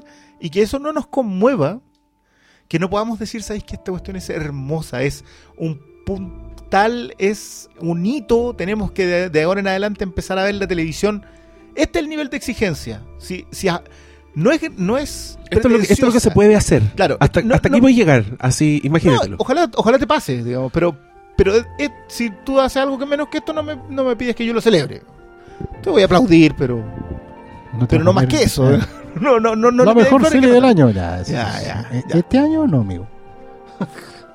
Este, este año está. Este año está bravo. Y de siempre, pu- puta, es que yo voy a tratar de explicar algo que me pasa con Fargo. No sé si lo voy a lograr, pero. puta, tú, cuando yo pienso en series, pienso en series. Y pienso en una weá. De hecho, pienso en una weá que tiene guionista. Me imagino una weá que responde a tendencias. Veo como toda una maquinaria detrás. Que quizás por lo que yo hago o por mi formación, no sé, pero veo todas estas weas en una. Veo la Matrix, de alguna forma. Como que no veo a los agentes, veo los, numeritos, ¿cachai? Con Fargo esa weá no me pasa. Siento que Fargo me supera. Como que está en otro plano existencial. ¿Cachai? Y por lo tanto, yo no le puedo hacer críticas a Fargo. También porque siento que el, el This is a True Story y que en muchos capítulos le borran el true antes. No, como no, para en dejarte todos, el en énfasis. todos te cambian el Story. story. Story. Y Story. remata al final. Exacto. Tú decís, yo no tengo nada que ver, que ver con esto, ¿cachai? Onda, yo, por eso a mí, me perdonarán si le he contestado mal o no le he contestado este tipo de cosas en Twitter cuando me dicen weas como, me parece muy baja en comparación a la no sé qué. Es como, yo siento que, loco, esa wea dilo de una serie, no lo digáis de Fargo, porque Fargo es otra wea. Eh, es un eclipse que ocurre cuando se alinean los planetas. No sé. Yo- ya, este, solo quería hacer eso, que para mí ni siquiera Fargo es una serie. Como si me dicen cuál es la mejor serie a tu gusto, probablemente voy a decir otra cosa porque no considero Fargo una serie. ¿Cachai? Está más arriba. Es como una wea. Mira, yo le voy a decir, ok, cada vez que me pregunten algo de televisión, bueno, descartemos Fargo y conversemos. ¿Cachai? Bueno, a mí me pasa, me pasa ese fenómeno y yo creo que lo, tú lo aterrizás muy bien cuando la gente te dice que Breaking Bad es la mejor eh, serie. Que yo concuerdo bastante, yo no podría... Sí, es la primera que se me viene- eh, sí, sí. Pero a mí pasa con The Wire, que yo siento que The Wire es más grande que eh, su propia estructura.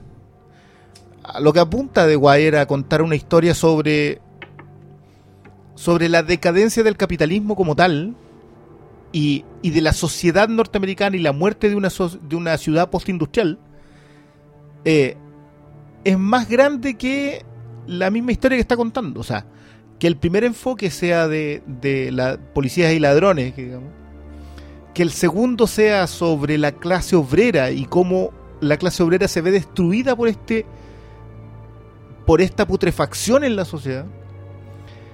Que la tercera temporada eh, sea sobre la política y sobre cómo la política es incapaz, siendo lo que hacemos como sociedad para reconstruirnos y tratar de adaptarnos, la política falla.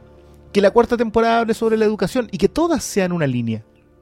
Y que la quinta temporada llegue finalmente a los medios de comunicación casi en una especie de paroxismo suicida de, de arrojarte sobre tu propia espada y decir nosotros fallamos ya. Porque lo, quien está contando la historia es un periodista que es David Simon. Y está diciendo, ¿sabes qué? Nosotros nunca hemos podido reflejar la sociedad, nunca hemos podido atacar este problema. Que no es el problema, o sea, en la tercera temporada dejan súper claro que la droga no es el problema de eso. No es el problema en The Wire. Y claro, tú empezás a analizar eso y empieza a crecer esta pelota. Y, y es una bola de nieve que crece, crece, crece. Y ya llega un momento en que The Wire a mí me cuesta mucho analizarla en ese sentido. Porque siento que cada personaje representa un engranaje pequeño en una maquinaria que está condenada a caer por el abismo. Y a mí me pasa lo mismo, pero en un sentido más poético que literario. O sea, más, más poético que narrativo, más, Sí. más, más poético que prosa en Fargo. Por eso no me, ha- no me chirrea el Omni. Por eso no me chirrea que no haya respuestas. O sea, no, pero es que no me explicaron esto. ¿Qué importa que no te expliquen nada? Mira cómo te están contando lo que no te están explicando. Mira, esta, esta una- eso es muy importante ese punto porque es una de las quejas que veo venir. digo. Ay, que le ponen claro en Fargo si pasa lo mismo en las tres temporadas. O no pasa nada. Hay Pero que no ahí hay pasa que nada. apelar al no entienden nada. Claro. Mira, ¿Quién dijo esa weá? una serie donde que en una temporada como esta, digamos, para poner el ejemplo fresco, te compone un plano donde la puerta de la casa del nuevo rico, digamos, que es Emmett Stasi, es un portal flanqueado por dos escaleras que bajan haciendo un arco sobre el, sobre el acceso.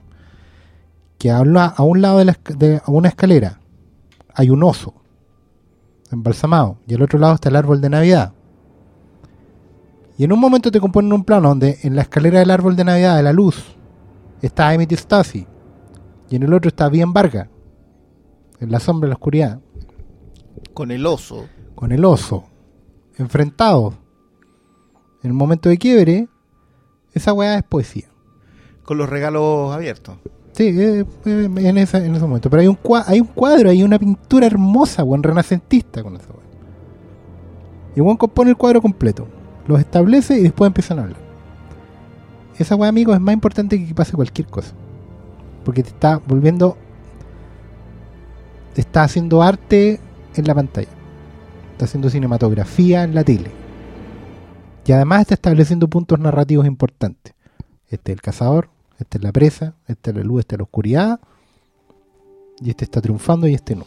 No, y hay todo un, hay todo un, un cariñito también al capitalismo en la idea de cómo el- Claro. uno viene de un, de, un, de un mundo en donde la Navidad no es lo mismo. eh, por eso rompe los regalos, le importa un comino. Claro, no importa nada. Está revisando si es que hay algo útil. Porque es un depredador. Sí. Por eso el tema de los dientes, que, que parecía un recurso facilista. Ay, mira, el buen repulsivo. Que tiene los dientes para la cagada y se lo está escarbando con un fierro, y después vomita y es bulímico. No, pues. Es porque el buen está comiendo todo el rato. El buen es un depredador. Devora todo lo que hay a su paso. Te lo están diciendo desde el momento uno. Entonces, esta no es una serie que, que pasen cosas. Es una serie que está mostrando, está narrando con cada cosita que hay en la pantalla. A mí me encanta, por ejemplo, después de, de que pasa Fargo, ir buscando trivias por ahí. Algunas son más idiotas que otras, pero no sé. po. De repente sale una con que el número de la casa tiene un significado porque sale no sé quién, una película de los Cohen aquí, allá, una, referencia. Y después no podéis dejar de mirar cada vez que llegan a una, a una dirección el número. Yo, yo por eso no. las patentes. ¿Cachai? O sea, hay, una, hay un capítulo, en el capítulo de la tercera, que paran otra vez en una carretera. Una carretera que otra vez tiene estos, estos como topes de madera plantados para la reja, digamos, que separa la carretera del campo. Y no hay nieve, pero tú decís, yo conozco ese lugar. Hay- un maletín Si hay un maletín enterrado ahí, tiene que haber estado. Y, y, y te- algo te están diciendo, algo va a pasar ahí. Cuando un auto para en la carretera, entre, entre los dos pueblos ahí en Minnesota, algo va a pasar. Cómo construye sus planos también. Cómo ¿Cachai? te, cómo te deja la- em, hay, hay algunos planos que yo creo que hasta Malik los quedaría mirando, así como, O sea, mírale, qué mira bonito. tú, ah, y esto es tele nomás. O sea, es una serie que de verdad, si la bajabais, valía la pena bajarla en 1080. Pe- que sabéis que yo creo que ya ese- esa idea O comprársela en Blu-ray directamente. Porque no... ya, ya está un poquito. A mí nunca me gustó esta- este, este concepto de que la tele era como el cine pobre. Porque siempre he considerado que son estructuras dramáticas distintas y narrativas distintas. Claro. Y, y, y si queréis un ejemplo de eso, yo creo que Fargo puede dar clase. O sea, con- no es una película larga. Son unidades pequeñas que van en- en- enganchando en otros lados, en, en- otras aristas. Podéis perder personajes a la mitad, no verlos hasta el final, recuperarlos después de dos temporadas. Y el personaje sigue teniendo una tremenda potencia porque tú ya sabes de pequeños detallitos de él. Claro. ¿Y cómo se construyeron esos pequeños detallitos con esa narrativa? No es. No, no está. Que también yo. Creo que la, que la referencia de Wire no es. yo- a mí me ha pasado lo mismo. Como que siento esta idea de que lo que estoy viendo es más grande que lo que estoy viendo. Y que por eso también es tan necesario darle tanta vuelta. Yo, esta idea le pone en color. Loco, sí.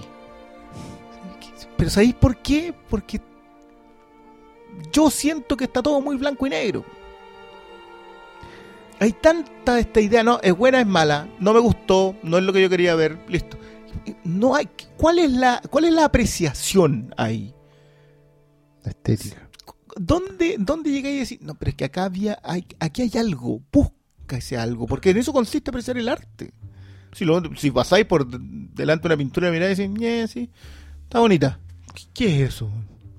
La estética no solo tiene el significado de, de- de la cosa, de la, de la belleza al ojo, digamos, sino que también es una ciencia. se estudia en la universidad y todo lo. Y justamente la estética, que, que no- ya no estudia nadie a esta altura, eh, como la filosofía, también, que también está acá, son dos ciencias que básicamente se basan en la reflexión y en la apreciación, que son artes que hoy día se han perdido. Nadie se detiene, porque maratoneamos mucho, como bien señaló el Diego una vez, ¿cachai? Porque nos preocupa que no llene las expectativas, como acabas de decir tú. La verdad es como, y, y, y no, y, sobre eso nos hacemos o no hinchas, o fans. Mejor, porque a ti no te gusta el tema hincha. No, la hinchada está relegada. Le, a hincha la hinchada. Pero no hacemos fans y como que y, hace- y hacemos bandos de las cuestiones. ¿Cachai? Ya va a venir la pelea de cuál es la mejor serie, que esta sí, que esta no, y la tuya no, y la mía es más bonita y todo. Apropiándonos de, de cosas que podríamos disfrutar. Porque si las apreciáramos y reflexionáramos sobre ellas, estaríamos en otro, en otro nivel, derechamente. El debate se ha ido achatando en esa parada en, apropiarse de las cosas y en ver si llenan o no las expectativas y en ver cuán rápido las podemos consumir porque vienen más. Eh, esto de los rankings de repente o, de las competencias de quién recaudó más, quién hizo más rating, no están, no están impidiendo la reflexión y la apreciación. Llega una, y, y- y fantástico que llegue una serie que en 10 episodios te permite hacer eso. Y te permite decir, ¿sabes qué? Estoy viendo Fargo, no, no voy a ver Twin Peaks todavía, tranquilos, ¿cachai? No voy a ver Handmaid's Tale todavía, tranquilos, porque estoy viendo Fargo. Estoy disfrutando esto, me estoy comiendo este plato, este banquete con al tiempo que me lo tengo que comer. ¿Cachai? Con la, con la velocidad que tengo que apreciar. Porque lo, lo merece, lo necesita. ¿Cachai? Yo igual estoy viendo Twin Peaks, pero, Pero, pero estoy haciendo la de una a la semana. sí, pues. Y tampoco no entiendo nada. No, yo, paréntesis, me, me encantó el silencio que vino después de que se estrenó. Un, un- un silencio congelado en redes que fue. No, pero, pero hasta el 8. Sí. El 8. Es que aparte en el 8 salió Pero el una 8 banda- viene un parón, ¿o no? Puede ser. Sí, creo que para y no hay episodio porque, bueno, es como un mini final de temporada.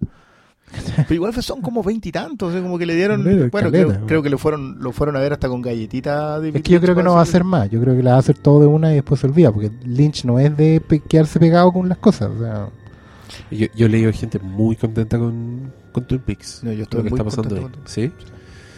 No, es que, es que está en otro nivel también. Es que Yo leí, que el- puta, el- es que yo leía un weón que decía que tenía que tener muy fresca la otra Twin Peaks. solo. Firewall With Me. solo la película. ¿Sí? Sí. O sea, si queréis ver la otra, nadie, nadie te va a culpar por ello, pero. No, este weón, este decía que todo lo contrario, que es muy fresco tener todos los personajes y verlas en orden, incluida la película. Sí, es que, es que la película es la que. En lo último es lo que tuvo control absoluto Lynch. Entonces, Estoy muy lejos de poder ver Twin Peaks entonces. estoy ya Pero caché que de repente, 34 igual horas. ese Voy a ver comentario, el revival en el 2021. ese comentario o ese tweet también como que tira para atrás. Porque en este escenario, más parece estar preocupado de buscar las referencias, de, de los guiños, que calce aquí, que allá, ¿cachai? Que, que todo haga sentido. Bueno, y la experiencia misma de esta temporada, yo, yo de hecho, me estoy empezando a convencer de que una buena serie tú deberías poder agarrarla de cualquier temporada. Es verdad. ¿Cachai? Es Yo, verdad. yo recuerdo con los tiempos previos a- a- al, al cable incluso. No sé, pues yo, el primer capítulo que vi de X-Files fue la te- 18 de la tercera temporada. Claro, agarráis cualquier weá. Sí. cualquiera y si la serie era buena te iba a enganchar y tú después pues ibas para atrás, para adelante. Con Friends lo mismo, todas las grandes series de los 90. Nunca la... Me, Hoy va a estrenar una serie nueva, voy a ver el piloto. Eso es de ahora, po, ¿cachai? Es como... Es verdad. Te ligaron la temporada completa y todo eso y la veis en orden y... Es, que, ¿sabéis que Yo creo, creo que Y por completismo huevo, nada, weón. Claro. No, no la voy a ver hasta que esté completo. Claro, yo también entiendo que hoy en día las series también se construyen con otra estructura. Claro, Que en los 90 se- los capítulos eran muy unitarios y todo lo demás. pero, pero hasta por ahí nomás porque yo, yo sí soy un de los que cree que tú deberías poder recomendar un capítulo que no fuera el primero. Eso, ese es el punto. O sea, si, si tú con- encontrás un episodio de una serie y decís, ¿sabes qué? Ve solamente este episodio. ¿Ya? Y ahí, si de hecho, lo, lo hablamos la otra vez. que ¿Qué pasa con que un comentario que, que alguien hizo en redes también? Que, pues, si una serie se puso tan buena, díganme en qué capítulo se puso tan buena.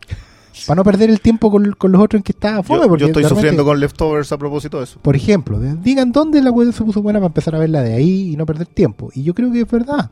Si una serie es buena, debería sostenerse por sí sola o engancharte de tal manera que tú digas que puedo volver para atrás y a mí me pasa con Arrow, ponte tú. Y no, no, amigos, fandom pobre, no. Díganme dónde se puso buena para yo verla ahí y, y ahí veremos. Pero, pero no, yo vi cuatro o cinco episodios de la primera temporada y fue como. Yo el, el 15 de la segunda, por si quería alguna vez. Claro, me, pa- o me pasó con Agentes de Shield, que la weá se puso buena como en el 14. Y estuve tan indignado, vi 14, 13 episodios para esto, no. Así que no te veo más, maldita. ¿Cachai? Entonces, Bueno, yo, yo me vi completa American Gods. esa otra serie que también el silencio ha sido masivo. Esa se cayó en el tercero. Yo ¿Sí? que- sí, se cayó así, pero completamente. Pero ahí también eran los, los, los Gaiman Lovers, ¿cachai? No, no, No, pero ni ellos. Pero, pucha, bueno. No sé. No, a mí me Yo- sorprende yo más los la otros, en los, los- los fans de Fuller. Yo pensé que iban a Ah. estar más prendidos con esta. No sé si estar- estarán como con eh, PTSD, ¿cachai? Que como que no quieren ver una serie que después se los vayan a cancelar. No, tengo... Aquí hay un fan de Brian Fuller que no, no la ha visto. no la, pero no- ni trataste. No, la tengo ahí, como tengo que verla. La voy a ver, lo sé. Y no. No, no. Pero está bien, sí, Está es enganchado, pero ahora- Ahora estoy desocupado porque yo veía tres weas y las tres weas se terminaron esta semana. Sí, Sin lo- Ah, embargo, Better Call Call Saul y. Silicon Sí, Valley. Y Silicon Valley terminó ayer, un final muy satisfactorio. ¿Ustedes lo vieron? ¿Tú No, acuerda que yo, no, es que yo Ah, la veo no. en Blu-ray. Ah, ya. No, no Tú porque no quiera. atrás, entonces. No, terminé la tercera. No, me falta un episodio para terminar la tercera. Bueno, eh, Pero, ¿sabéis qué? Yo creo que Better Call Saul y Fargo son un muy buen contrapunto de excelencia en dos betas completamente distintas de hacer televisión. sí, de acuerdo. Porque Better Call Saul también se merece más cariño que el que, el que tiene hoy día. Muchísimo más. Yo, Sí. yo encuentro que, que- que han construido una historia tan tan buena sobre un personaje que era tan... Era casi el comic relief en un momento. Esa- Y es- sí, es que esa, y es esa es la wea. Profundísimo. Y, y la ejecución también. Si la wea también Sí. te perdís en lo brillante que es, que es esa wea, lo bien que está dirigida, lo bien que está actuada. Esos, A mí- esos planos con la, con la pared de vidrio que hacen de los dos fumando. es hermoso. Buah. no, y a, a mí todos estos últimos capítulos me tenía loco el. El este weón que es como el, el ayudante de Salamanca. Ah, Que el weón, tú lo ves y es un alma torturada. Oh, weón, cuánta tensión en ese personaje. Y que es tan simple, en verdad. Es como un viejo culeado que le tenéis miedo y dos weones y, y unos silencios eternos, hermosos. Sí. Vean Better Call Saul. Yo toda la semana sentía que Better Call Saul me daba mucha felicidad. Fargo me dejaba así en crack. Y después Silicon Valley me, me preparaba para la semana. Así que la voy a extrañar. No sé cómo lo voy a reemplazar. Eh, le tengo miedo a Handmaid's Tale. Creo que. Creo que puede ser difícil de ver. Así como una weá que lo voy a pasar mal. Como. pero, Y- pero difícil. Que lo voy a pasar mal. Así que voy a estar como. ah, Viendo una weá de. ¿Pero difícil de Wire o difícil Leftovers? Que son mis estándares de difícil. Pobre Leftovers. No sé, leftovers, yo creo. No sé. Pero no sé. Porque... Yo voy en el séptimo. Y... Pero ahora ponte tú, me pasó con, con, la, que con la Fran siempre vemos Silicon Valley. Y por lo tanto nos vemos los dos últimos minutos de la weá que están dando antes de Silicon Valley. Y eso antes era de Leftovers. Y siempre uno- era una weá, pero un weón miserable, así como una escena muy triste que yo no sé, weón, alguien se acaba de morir o se va a morir o se está muriendo y ya, la cambiaba para esperar para ver Silicon Valley. Y ahora están dando una weá argentina que es para el pico. Apare- Vimos un suicidio. Así en, lo último, en el último minuto, una loca tirándose por la ventana en cámara lenta. Y las escenas del próximo capítulo eran: Perdí a mi hija hace tres años y no he vivido. Y después lo mostraban, lo llamaban para decirle que en un jardín ahí encontraban un cadáver y mostraban desenterrando la weá y aparecía una cara blanca en la tierra. Loco, ¿qué onda? ¿Qué pasa? Si se pueden hacer series buenas que uno no quiera abrirse las venas, loco, ¿o no? No, Bueno, es por- que desde ese punto de vista le tengo miedo a Handmaid's Tale. Creo que puede ser una, Sí, una de esas así. si es la estructura de dejarte enganchado emocionalmente en, en cliffhanger a lo Game of Thrones, digamos, No. No vamos a funcionar. sí. Además que estamos con caña de Fargo, bueno, estamos Claro, pico. como Yo, que- yo para quitarme la caña de Fargo voy a ver todo Fargo no.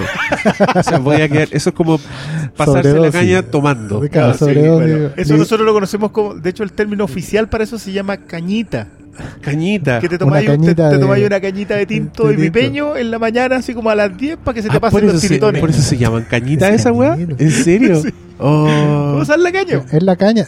De hecho, pasar la Pasar caña. la caña con Pasar la vino. caña con vino. Así voy a estar yo, imagínense. Ahí, A- a para puro que se te pasen los tiritones la de la caña. mano, Sí. ahí te, te plantáis una caña. Malvo. Oye, yo lo que lo único que quería decir es que eh, yo, yo también pienso en la trilogía del mal como Malvo, Hansi y Varga. Vale. Pero no puedo evitar pensar en el negro. El negro que de alguna manera es el puente entre el malo del Fargo antiguo y el malo Varga.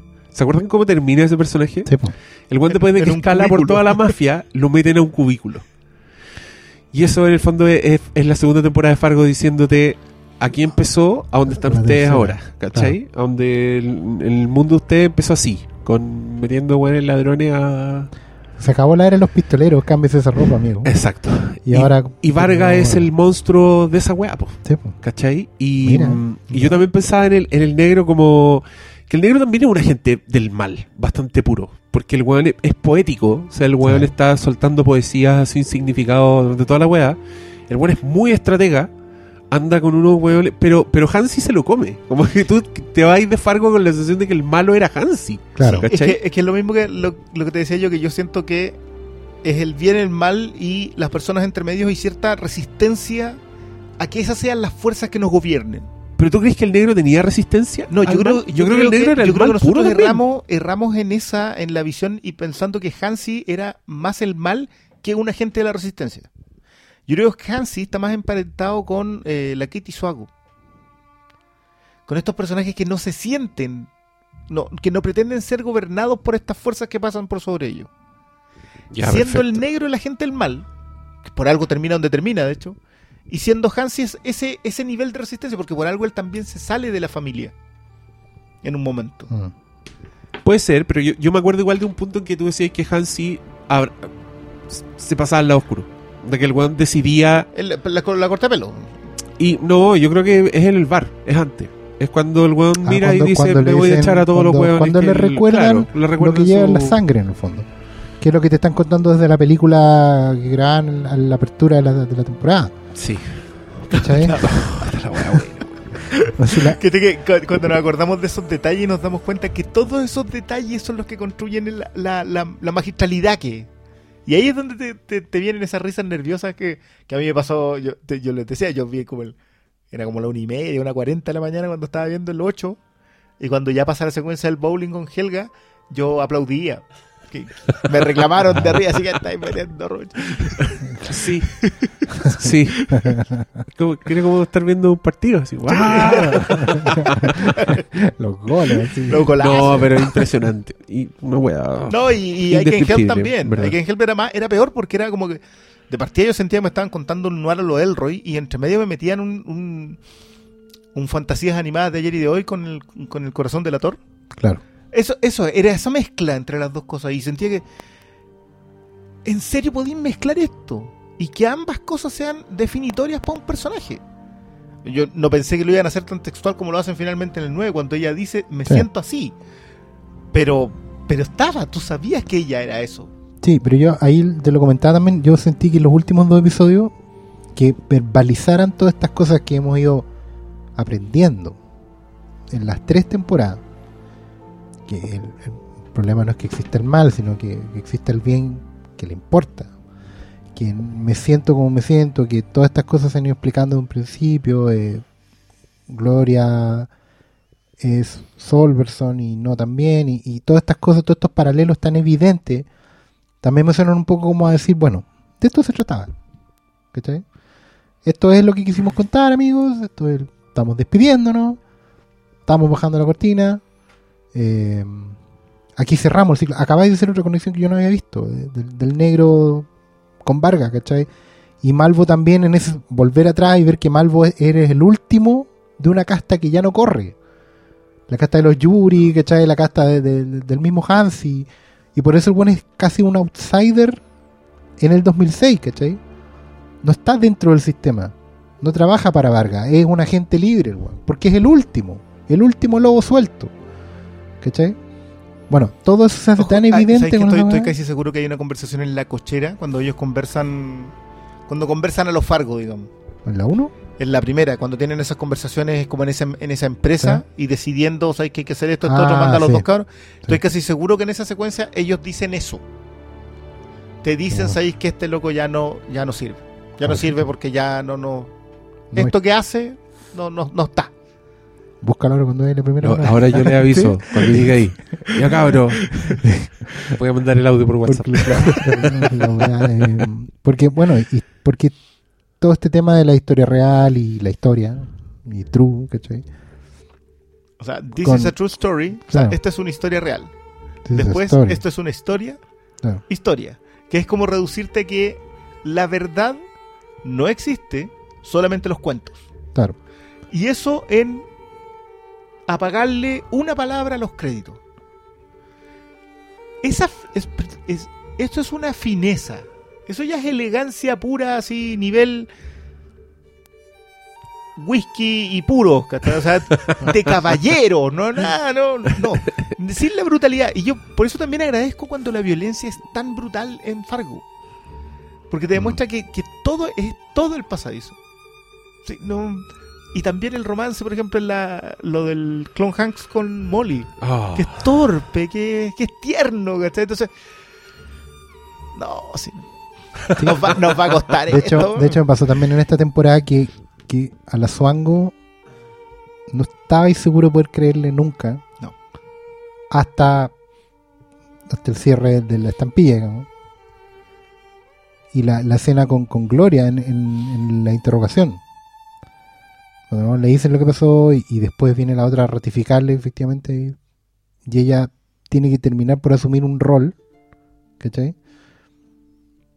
Todo eso está construido en detalles pequeñitos, rostros, miradas, eh, gestos. Yo te soy súper honesto y para mí no me queda claro nunca hasta yo solo quiero al hermano. Claro. Porque hasta antes de eso yo siento que igual podía ser por no haber perdido, por, por recuperar lo que era de ellos, lo que era justo. Mm. Pero cuando le dice ya de la plata, yo lo que quiero hermano dije ya. Esto es venganza pura. Eh, Sí. hay amor. Ahí hay... Bueno, hay un momento también que ella dice mi rey. Sí, después del... Le habla en un momento así, como lo ratifica, digamos, pero esa manera de, de irte construyendo personajes ya casi no se ve. Aunque tú estás en constante duda de no saber si porque o lo hacen sin ninguna sutileza, o sea, te, te plantan un personaje, te dicen que el personaje es así y con un gesto te dicen que en realidad no es así. O sea, es súper bruto al lado de Fargo. ¿cachai? En Fargo tú no estabas seguro de nada hasta que las cosas decantan. Excepto quizás del mal. Estaba menos seguro de las personas, pero el mal siempre lo Claro, identificaba. pero, pero al final también estábamos buscando quién era el malo, malo, malo. ¿Cachai? Yo, yo de Vargas no estaba full seguro. De hecho, el quiebre con, la, con el personaje de la, de la presidenta Roslin, ya a mí ese me... Fan de Galáctica. Ah, Eh, la, la mujer que tenían la cita, la dueña de las funerarias. claro. Eso, cuando ella sale y está, en la- dije, Vargas era un intermediario. Y ahí yo dije, no, acá ya se me cae ¿Cachai? completo de nuevo la serie. Pero esa- esas cosas sutiles, ¿cachai? Son construcciones que te ponen en duda hasta el final. No, no se ven en la otra serie. Se ve muy poco. Todas te, te, te tiran al tiro la pista, te tiran, te, te lo marcan, te Es van marcando lo- las rutas, son súper brutas en ese sentido. Es súper difícil. ¿Sí? ¿Sabes que David Simon, no me acuerdo, leí una entrevista en que el tipo decía, mira, yo no me compro para nada esto que digan que The Wire es la mejor serie de la historia. Porque si fuese así, ¿dónde estaba la gente cuando nosotros no teníamos plata para hacer la quinta temporada? ¿Dónde estaba la crítica celebrando? ¿Dónde están los Emmy? Mm. O sea, la- estas cosas crecen en perspectiva. Por eso también a, a- a mí de repente me, me- me saca un poco de quicio cuando gente... No, eso, eso de contar estas historias están de, de otros años. Las series importantes hoy día son otras cosas. ¿Qué es eso? ¿No te das cuenta de la profundidad de lo que te están contando? Sí, de hecho recuerdo ese tweet. Y no, pero también fue súper satisfactorio, al menos para mí, comprobar al final, porque en un momento como que también dije de tuitear de Fargo, que vamos viendo la tercera temporada. Dije, vamos a dejar de hablar de Fargo porque ustedes creen que se puso fome y va a pasar lo que va a pasar. Fue un acto de fe porque tampoco, eso es lo bueno, tampoco podía estar seguro. No sabía que en algún momento la, la serie se podía venir para abajo. ¿Cachai? Yo creo que ya el hombre tiene una cuenta o menos pero, importante. pero uno podía decir, oh, es que en realidad no estuvo tan buena, ¿cachai? O sea, ojo que yo, yo no creo que sea. Yo con, con mucho pesar tendría que decirlo, pero, pero es que a mí me cuesta un poco ir y, des- y verlas en separado. Sí, Yo siento que, todas son tan eh, Bueno, de- visión de la otra sí, que, claro, a, a mí me crece más la dos con esta. Yo, por- porque, de nuevo con esta idea de decir el bien y el mal, a mí el héroe. Olvídate de tus vaqueros, hombre. No, hombre. Olvídate de tus No, vaqueros. no, todavía siguen vigentes. pero, pero sabéis que siento que, que esa. Es que. Lo que siempre decimos que es, es que andamos ahí con la Biblia en las plazas. Sí, eh, yo siento que es hora ya de hacer Con- lo que con hace el- este otro. Con el buen libro. Claro, con el buen libro en las plazas. Ahora es de colocar mira, la si mano en el cinto. Ya no quiere ese título. Eso es lo hermoso, claro. Pero eso es lo hermoso, ¿cachai? Que las tres temporadas prueban la misma tesis. Si Esto es como un experimento. Yo tengo una tesis, la voy a probar. La voy a someter a un experimento. Temporada 1. Funciona así. Neo noir, si queréis llamarlo. Una historia de crimen. Un misterio por resolver. ¿Funciona? Funciona. Temporada 2. Voy a probar la misma tesis pero la voy a cambiar, voy a hacer otro experimento. Si los resultados son los mismos, la tesis se solidifica. Eso es método científico. Lo sometís a otra prueba, la prueba del origen del del, mundo que se acaba, al fin del mundo, la historia de los vaqueros. Un, un western. Pum, funciona. Tercera temporada, un thriller capitalista, Un la misma un tesis, capitalista. la misma tesis, pero en otro experimento. Funciona. Entonces, ¿por qué no viene una cuarta temporada? Es que eso es lo que me podría sorprender, ¿cachai? Uno dice, claro, porque habría que ver qué otro experimento podemos hacer ahora. No sé, A ver, ojo que Y yo, eso es yo- lo yo acá bonito no quiero también. quitarle los méritos a. a que, a que yo creo que de verdad que esta cuestión la plantearon los Cohen hace rato. Espérate, pero para terminar un poco la idea, porque no puedo dejar de decir esto. No sé, y eso es lo hermoso, no puedo imaginar una cuarta temporada. Cualquier weá que venga me va a sorprender. Porque no, no puedo, de- no es como cualquier otra serie que bueno, te queda por contar esta historia, hay que cerrar esto. No, no sé. Me puedes contar cualquier cosa. Puedes contar un fargo en el futuro, si querés, bueno, en Galáctica, así como una nave, bueno. Vendido. Y, y capaz, eh, el el límite está en donde querramos forzar la experimentación, ¿cachai? Mientras sea una historia real, la compramos, Sí, po. ¿cachai? En el, en el pitching el weón mencionaba a March. Decía que March todavía está operativa y tiene dos hijos grandes. Ah, La protagonista de la Pero, película. pero Fargo. convencer a, a la. Bueno, yo creo que hoy día sí ¿Te podrían hacerlo. Sí, ahí yo ahí ya, listo, cuarta ya, temporada chao. con Frances McDormand. Oh, conchetum. Esa Bueno, weá en ya esta, sería en como... esta ya metió gente así. Sí, no, bueno, weón ya casting ya, weón. lujos, weón. McGregor, Stulbar. McGregor por dos. Stulbar, po, weón. Stulbar, weón, ¿cachai cómo actuaba en la última escena? Oh. Eso es maravilloso. Es maravilloso. Esos balbuceos Sí. de... Uy, Yo esa se demoró el bigotito. ¿Eh? Sí, El weón movía el bigote. sí, sí. ¿Eh? Pero esa secuencia completa que remata con el. Con el. Nada más. ¿Por qué cinco años después, ah? ¿Por qué se demoró tanto mudito en hacer eso? ¿Cómo se llama? Un Mr. Mr. Wrench. Mr. Range. ¡Ay, qué buen personaje, Mr. Wrench, weón! Drumming intensifies. Yo, yo sabéis que yo creo que hay que darle más. Hay que elogiar más la secuencia del búho.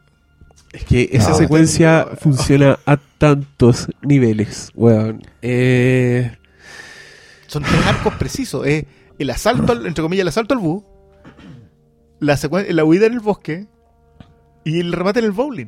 el remate del El bowling. Y, las tres secuencias son perfectas. Pero joyas. Pero sí. Joyas. Cualquiera de las tres podría ser la mejor secuencia de, del año, de la década, de lo que queráis. No, yo creo que entre el 3 y el 8 se pelean el mejor capítulo del año. Yo he visto bastante este año. Mm. En general veo harta tele, pero así. ¿Sí? Por ahí hay un. El capítulo del juicio en Better Call Saul puede, puede disputar. Es, eh, es muy bueno ese capítulo. extraordinaria. Muy bueno ese capítulo. Aparte que te dice mucho de quién es Saúl. Uf, hey. Eh, yo quería leer los tweets del, del líder supremo, pero Son muchos. No, no, sí. la- En la mañana fue Son como. millones. Te, te embalaste. Fue como no. No, pero yo quiero leer este que a mí me, me gusta mucho. Eh, no lo encuentro. Un abrazo para ti para Noah. Este, mira, cuando dice definir el bien como la capacidad de sobrevivir a la tormenta y no épica superheroica, cuyo premio es el fuego del hogar. Todo ello toca el alma. Es que es heavy porque te recuerda que al final los héroes de la vida real, de las true stories, son personas comunes. Los, ¿Cachai? vi- los villanos, claro, los que se convierten en villanos también. También. Pero, pero no el mal como tal. Por eso el mal es tan, es tan súper poderoso. Son tan tipos tan fuera de, de cualquier parámetro. O sea, y, y tienen características especiales. Si el Malvo no era un. No, porque de hecho, porque siendo fan y, de toda la vida de, de la épica superheroica y sin querer eh, renunciar a ella, uno entiende ya a ciertas alturas de la vida que eso es una, una hipérbole, ¿cachai? Es una, es una fantasía hipertrofiada, una cosa que no puede pasar. Tú no, no te va a morder una araña radioactiva mañana, ¿cachai? Y vaya a ayudar a toda tu gente. Y si te muerde, no te va a definir. Lo que te define son otras Exactamente. cosas. Como el tío Ben. pero recordarlo en el mundo real, digamos. Yo esto lo voy a volver a emparentar con una lección que me dio un cómic también que se llama Astro City, que es una gran historia sobre un número unitario, sobre un periodista novato que tiene la suerte de presenciar una, una lucha entre superhéroes y supervillanos en, un- en un túnel. Una weá así, un portal dimensional y salvaron al universo. Y él lo vio todo, lo escribe todo. Le lleva la nota a su editor y su editor le dice, no puedo publicar eso. Pero ¿por qué no? Si pasó, pero no tienes pruebas. Escribe lo que puedas probar. Bueno, que reescribe como cuatro o cinco veces la historia. Era una historia, eran, eran unos hombres tiburón que venían de otra dimensión a conquistar el mundo y la Liga de la Justicia de ese universo que digamos como que los derrota. La verdad es que bueno, va reescribiendo la historia hasta que termina en un parrafito que dice misterioso hallazgo de cuerpos de tiburón en la alcantarilla de la ciudad. Porque es lo único que puedes probar. Lo demás no podía ir publicarlo porque no había pruebas, no había manera de decir que eso pasó. ¿Cachai? Y, el, y la bajada desde, la, desde el héroe épico, superheroico, al mundo real es la misma. Al final los héroes no son eh, buenos que, que levantaron un, un tanque, un camión sobre los hombros se lo tiraron a los... ¿Cachai? O, o aquel que vino en una batiala y salvó a la ciudad. No, los héroes son el día... Es una frase que te dijo tu padre un día, es un gesto que tuvo tu madre o, o en otro, o, un, o un- una, una frase que alguien dijo en un momento preciso, un, un statement, un- una declaración, una parada de carro, un, un- ejemplo. Un momento. Ese es el verdadero heroísmo, el, con el que nos tenemos que quedar en el día a día. No necesitamos renunciar a la fantasía, que nos inspira y, no, justamente nos mueve esos actos heroicos, pero los actos heroicos del, del día a día, del mundo real, son eso. Son pequeñas cosas, como decir, no, aquí hay una raya en este suelo y quédate aquí, no pasa. ¿Cachai? Hay un detalle sí que se te pasa de ese episodio que el tipo tiene enmarcado el artículo. Sí, claro. Porque eh, el episodio cuenta con que él ya es viejo Eh, y le está enseñando a otro periodista, digamos. y enmarcas esas pequeñas historias para recordarte las grandes historias. Claro. Y a mí esa... Yo le di muchas vueltas a ese episodio, yo creo que la- el primer ciclo de Astro City es brillante, pero, pero ese capítulo en particular te demuestra que... ¿Por qué era necesario hacer Astro para, los, para los amigos que no que nos escuchan y, y dicen que de qué ñoñería están hablando, Astro City es una historia en que cuenta la historia de una ciudad en donde viven muchos superhéroes. Y la gente que llega a vivir ahí llega a vivir con los riesgos de, ese, de esa ciudad. Eh, pero la gran gracia es que cualquiera al lado o el vecino puede ser un superhéroe. Claro. Y convivir en ese mundo, pero visto desde el punto de vista de los humanos, que, que es la gran gracia de, de Astro City. Y a mí ese episodio me cambió mucho la perspectiva de ver esa historia porque era cómo ve esa misma bajada que tú haces, cómo ve un ser humano esa historia inspiradora. Cómo ve el tipo común y corriente la historia inspiradora. Que también tiene que ver con el primer capítulo de Astro City cuando llega este papá con la hija a vivir a la ciudad. Esas relecturas del, del- de, este de estos un- microuniversos a mí siempre me han gustado mucho. Lamentablemente casi siempre decantan en el Grim and Gritty, en, en- en estas Mm. historias más oscuras, porque Porque el mundo es más oscuro que la luminosidad de los látex y los expandex Sí, claro. y los universos alternativos. Que, que yo creo que si eso sí está muy amarrado con Fargo. Sí. No, o sea, el crimen grit en Fargo es total. Co- completamente, porque si hay supervillanos. Sí, pero está enfocado en preservar esas pequeñas llamitas de luz. Los Solverson, la misma gloria. Ay, can help. I can, I esa, pequeña lucita esperanza es la que te, te hace seguir adelante, ¿no? ¿cachai? Porque tenéis claro que el final va a ser abierto, que no va a haber justicia, que las cosas van a pasar, que te van a pegar un tunazo en plena carretera justo cuando estáis haciendo justicia, ¿cachai? Pero, pero son los momentos que se van quedando. O sea, bueno, súper gráfico en la segunda temporada, por la, la mamá la Solverson. Que era un ser de luz, po. Literalmente un ser de luz. La loca era hasta transparente en su cáncer, po. de tanto que iluminaba esa. Porque, otra vez, nada es gratuito en estas weas. sí. Está tan bellamente construido y, y se puede disfrutar de tantas formas. weón. ¿Qué capítulo recomendarían? ¿Un solo episodio de la serie? Así como, con este empiecen. O con e- si ven este, enganchen. No sé, weón, qué difícil tu pregunta.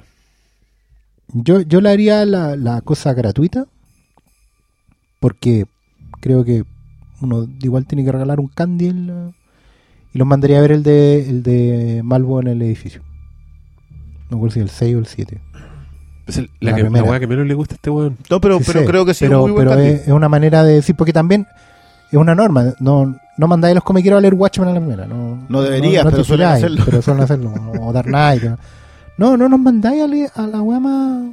Porque si no les gusta, No, es que yo creo que es una gran No. secuencia. Lo que pasa sí. en pero- perspectiva te cambia un poco las cosas, pero, pero sigue siendo una buena secuencia. digo. Claro, pero por ejemplo, pero en ese capítulo está el espíritu, está el tono, están los personajes y además, valga las comillas que estoy haciendo en el aire acá en un programa radial,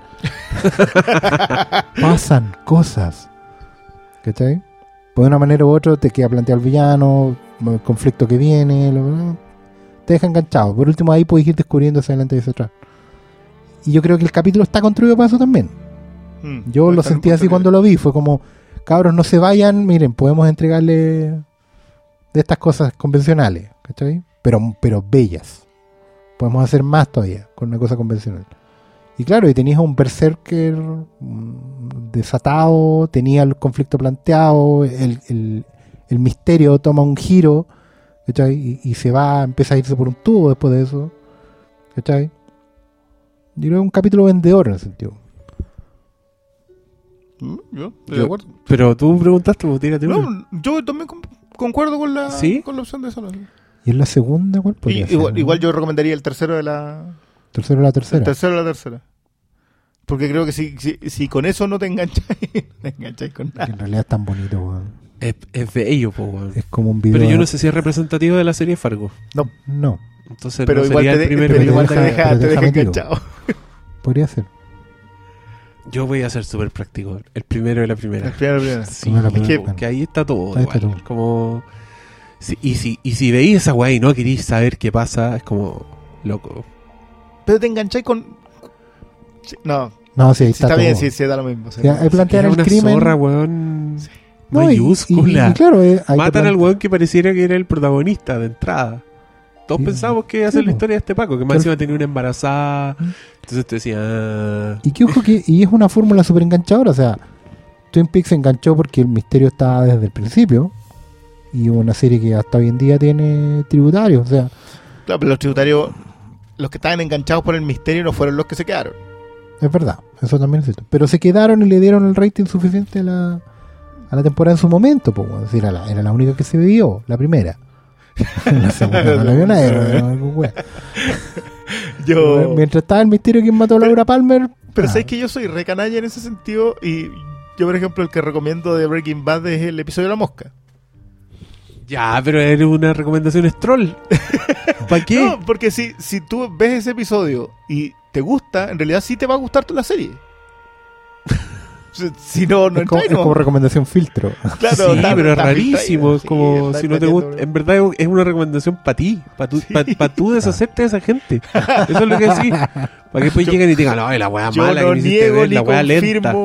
Y ahí tú, esas declaraciones. ah, No, pero por ejemplo. Breaking, Breaking Bad es un poco como recuerdo yo de American. Son, son pilotos que te enganchan de entrada. Están hechos para eso. Son un ejemplo de, de, de, de un primer Yo- episodio yo, yo que el engancha. piloto de Breaking Bad es una de esas. Yo lo tengo ahí así, pero en el top 2 Pero o sí, 3 de hermoso. piloto. Yo vi esa weá también me paré y aplaudí. Bueno, esto es una película completa. Maravilloso. ¿cachai? Y de American es igual, pues, weón. De American los cinco primeros Ya, minutos. Es como, No, y más encima te tiran a la Kerry Russell de todas las formas que podáis creer. Pero te queda claro que en esta serie puede pasar cualquier cosa, pues, po. ¿cachai? O sea, es una cuestión. Yo mi piloto favorito igual sigue siendo el DR. Aunque probablemente lo veo ahora y lo encontraría así, pero un bodre, pero. Yo no lo he visto. Drumming Intensifies. Con esto terminamos, ¿no?